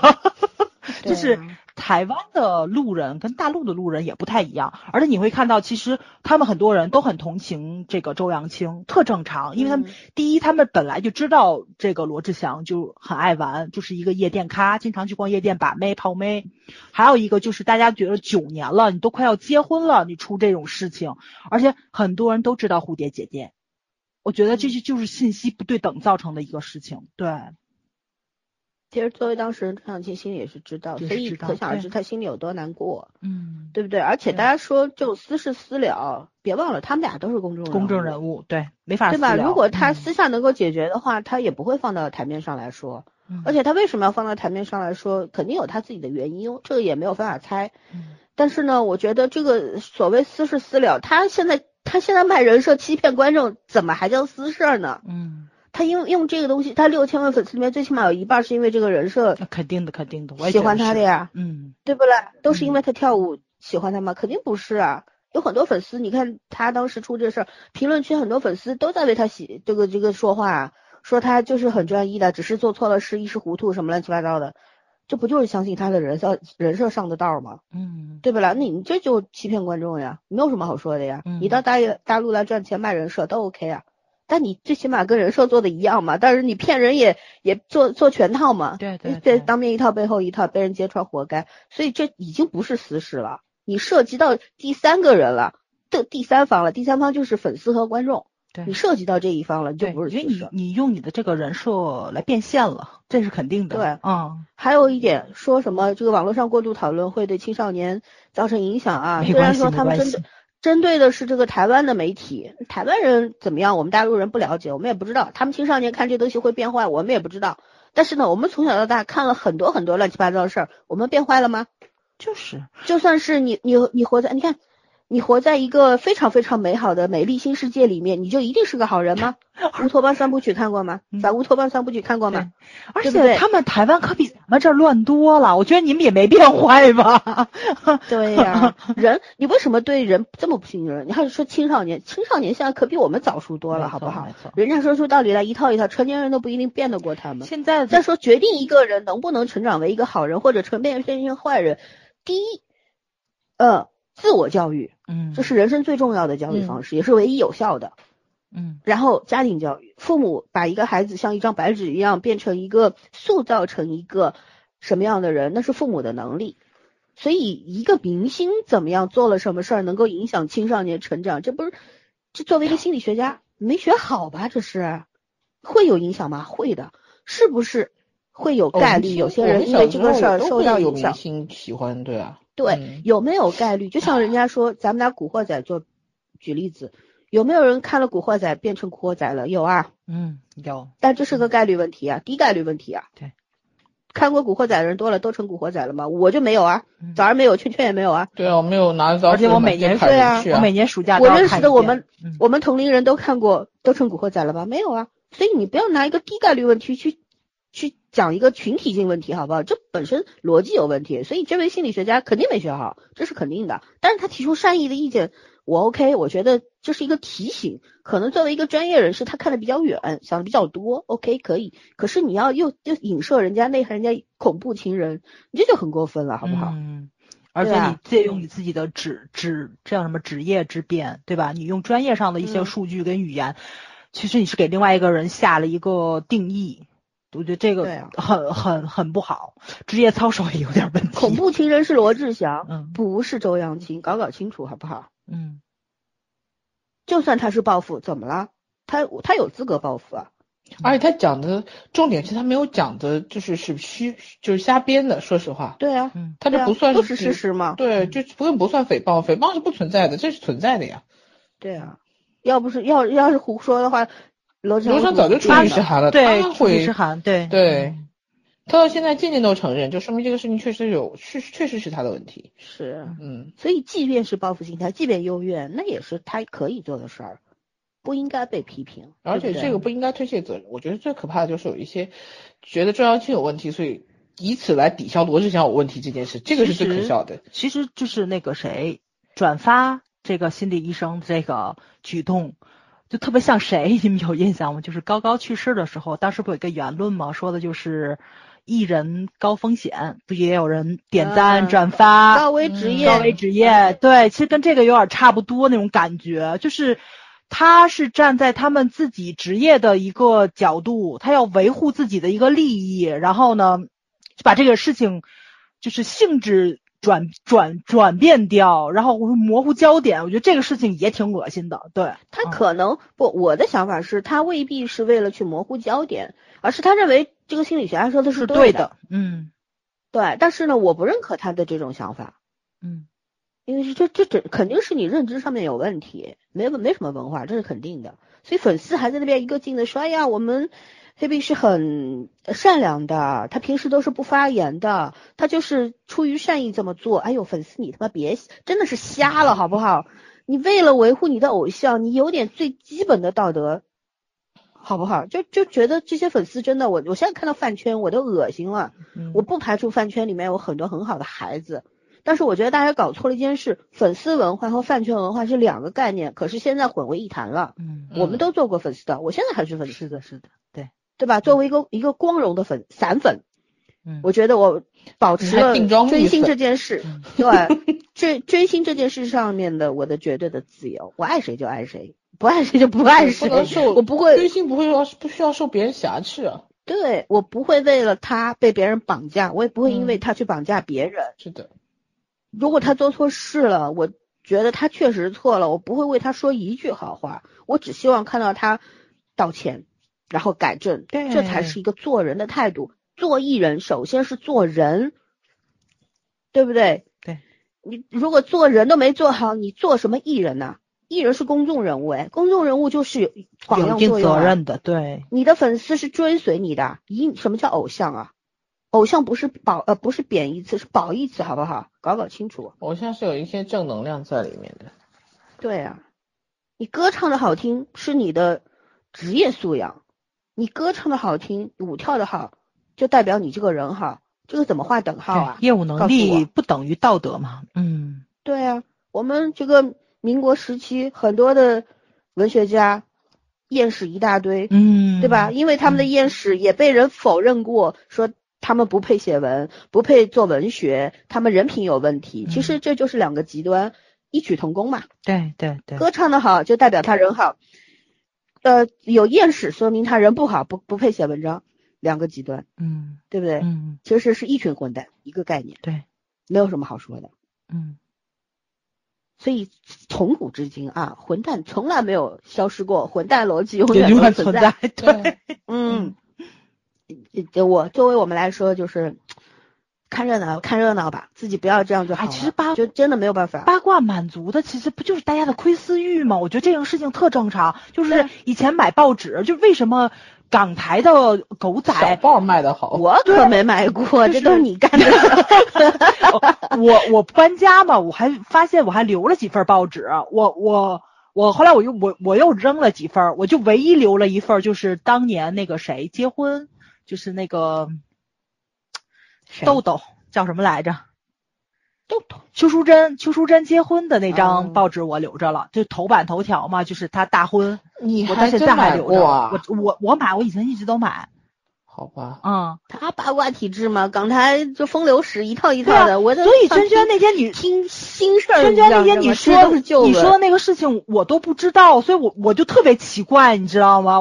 怎么会有我不知道的事情呢？就娟娟说了一个，嗯你白小生嘛，对对对对，但是因为那个老的八卦，他他那个我我肯定都知道，对，九十年代，嗯。因为我一直都买买这个报纸，然后那个 可能是二零零二零零年后发生的不应应该是九应该是我九十年代，应该是九 二十年代零零几年，二零零几啊，年，二零零几年是吧？对你看吧那可能我没白。你作为江湖百晓生，你退役了，你知道吗？我开始还以为现在，我说怎么会，怎么可能？不可能，不可能，不可能！对对对，肯定是以前的。就而且肯定，我跟你说啊，就是可就是假的可能性很大。但是后来你你不是说了一个听众一头雾水，都不知道你说的谁。哦，不说你不说们俩这个事情不后再说。对，然后就以前的那个报纸上，真的一多半儿都是假的。就是比如说两个粉丝出席一个活动，香港特别小嘛，就经常一个酒店门口啪推个毯子，二十多个明星就进去了。真的特别特别小，所以就是那个就是碰面儿，两个人连话都不说，叭，你也大头条出来，俩人不喝，然后呢，就是两个明星碰一块儿，记者说拍个照，拍个照，然后俩人啪站一块儿拍照，啪，你的绯闻太正常了，同志们，没点儿是真的，所以我妈那年去第一次去香港，就碰到梅艳芳的葬礼，楼下那个酒店全是明星。对，就这特特正常嘛。对，因为那个现在不还是有很多粉丝嘛，说去半岛住，为什么？就是因为呃哥哥经常去半岛喝喝咖啡、吃甜点，然后呢，就是他写了很多随笔嘛，都是半岛酒哎店的那个装修。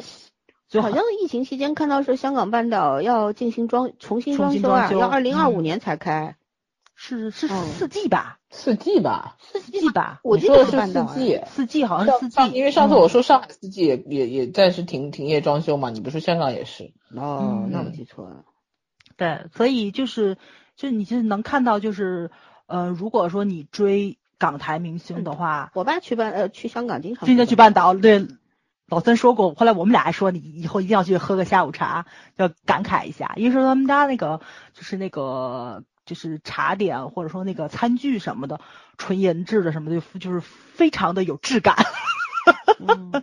对，所以就是有很多时候你看那个明星八卦，他的卖卖小报，就跟咱看那个民国奇探一样，就是噱头，不见得是真的，就有的是真的，肯定有有很多也是假的，这个需要你应该这么去甄别。说，就算就像以前呢，这些明星八卦有没有你是不信的，但是肯定也有人信有。人信，对对吧对，就像嗯现在罗志祥这个事儿，有些人是信的，有些人不信。嗯有些人为什么被他人设骗了，就是因为选择了相信。对他就是因为迷恋他他他是把那个就是台湾那边的采访他抛除掉，他觉得那是假的，对，对，就就是就只一就是跟特朗普说的嘛？哦，你 CNN 的假新闻。假新闻。对对对对对对 就是所以我们以前也是接触这些乱七八糟的东西过来的就是你自己筛选信息的能力整合的能力那是你自己的问题就是别归到那个就是那个其他人的嗯，那那个责任上去，不个让别人不要锅。归到群体现象，对对对一个概。但是娱乐八卦确实就是满足自己的一个窥私欲，就是你自己开心的爽了就完了，你把它当时政看，我就绝对脑子有问题，你知道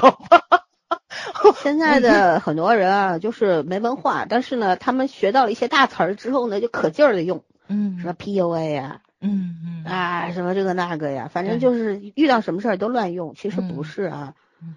而且我我觉得看八卦看多了挺好的，你不会给你的明星去，你给你的偶像贴标签，而且你也不会神化他。会啊，看多八卦也会有人那个，所以没没有绝对的问题肯定会嗯就是都是会有概率的。嗯但是我们这要做的事儿呢，就是不要把小概率变成大大事件，事件，就对对，可以了，嗯，对吧？你不嗯排除有些人跟你不一样，这倒是。但是现在可怕的事情呢，就是你没有办法去相信绝大多数人跟你不一样，你变成了小部分人，这个事情才是可怕的。我觉得就是人类，你知道吗？就特别可怕在这儿了，他一定要屠杀掉一切挑战自己权威的东西，就是嗯尤其是。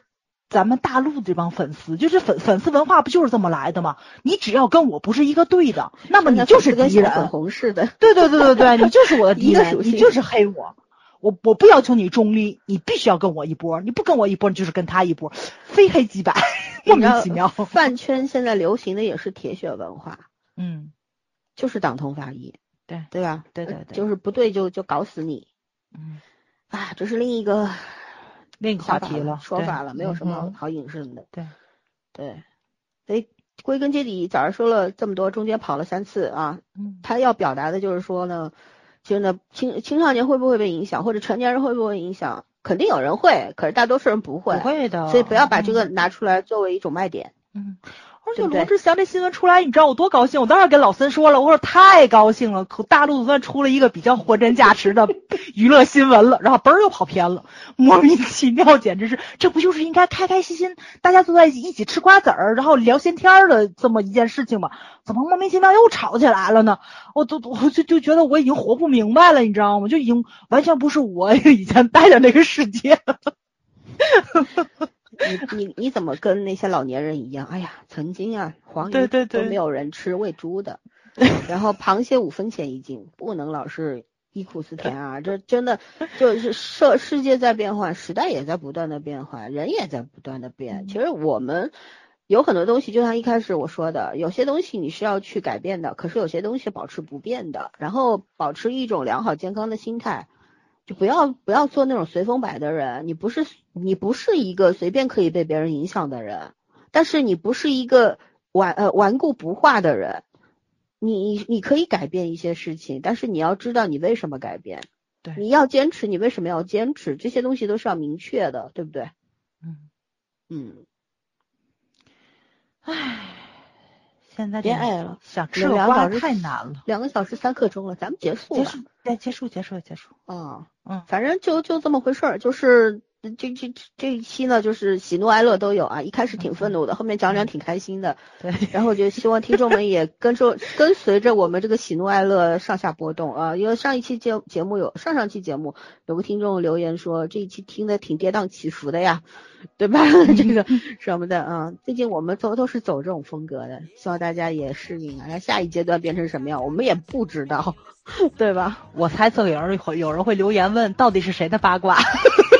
对，所以你要注意啊，有的时候你要不就说把它说剖开了说，你不能只说一半儿，对吧？你 你又跟圈圈讨论半天，然后人家听得云里雾里，到底你们俩在说什么？你要不就坦白说，这我来坦白一下，曾志伟和张志张张张张志什么？霖好吗？张志林核大仙是张志林，好了大家自己去搜索吧嗯，对，去搜索吧。具体什么事儿你们可以私下问。搜不出来搜出来我不我谁能不搜出来那条链接？你得告诉告诉早同学，他没看到。嗯，行，那就这样吧，大家晚安。I wanna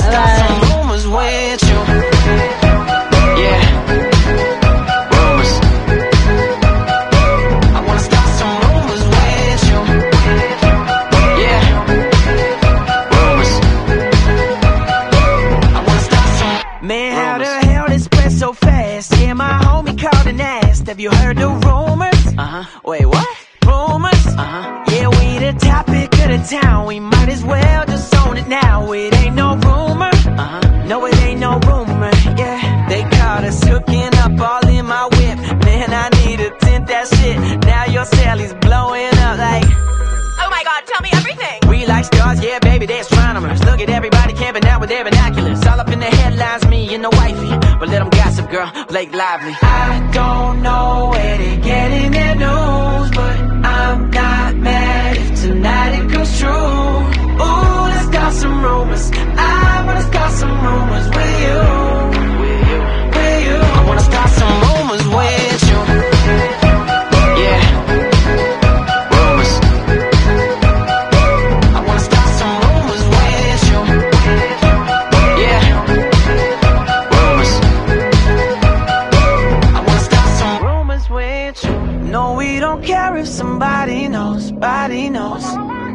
Talking, that's just how it goes, how it goes. You know we let her keep 'em on their toes, on their toes. Yeah, let's start a rumor tonight. If they ain't talking, we ain't doing it right.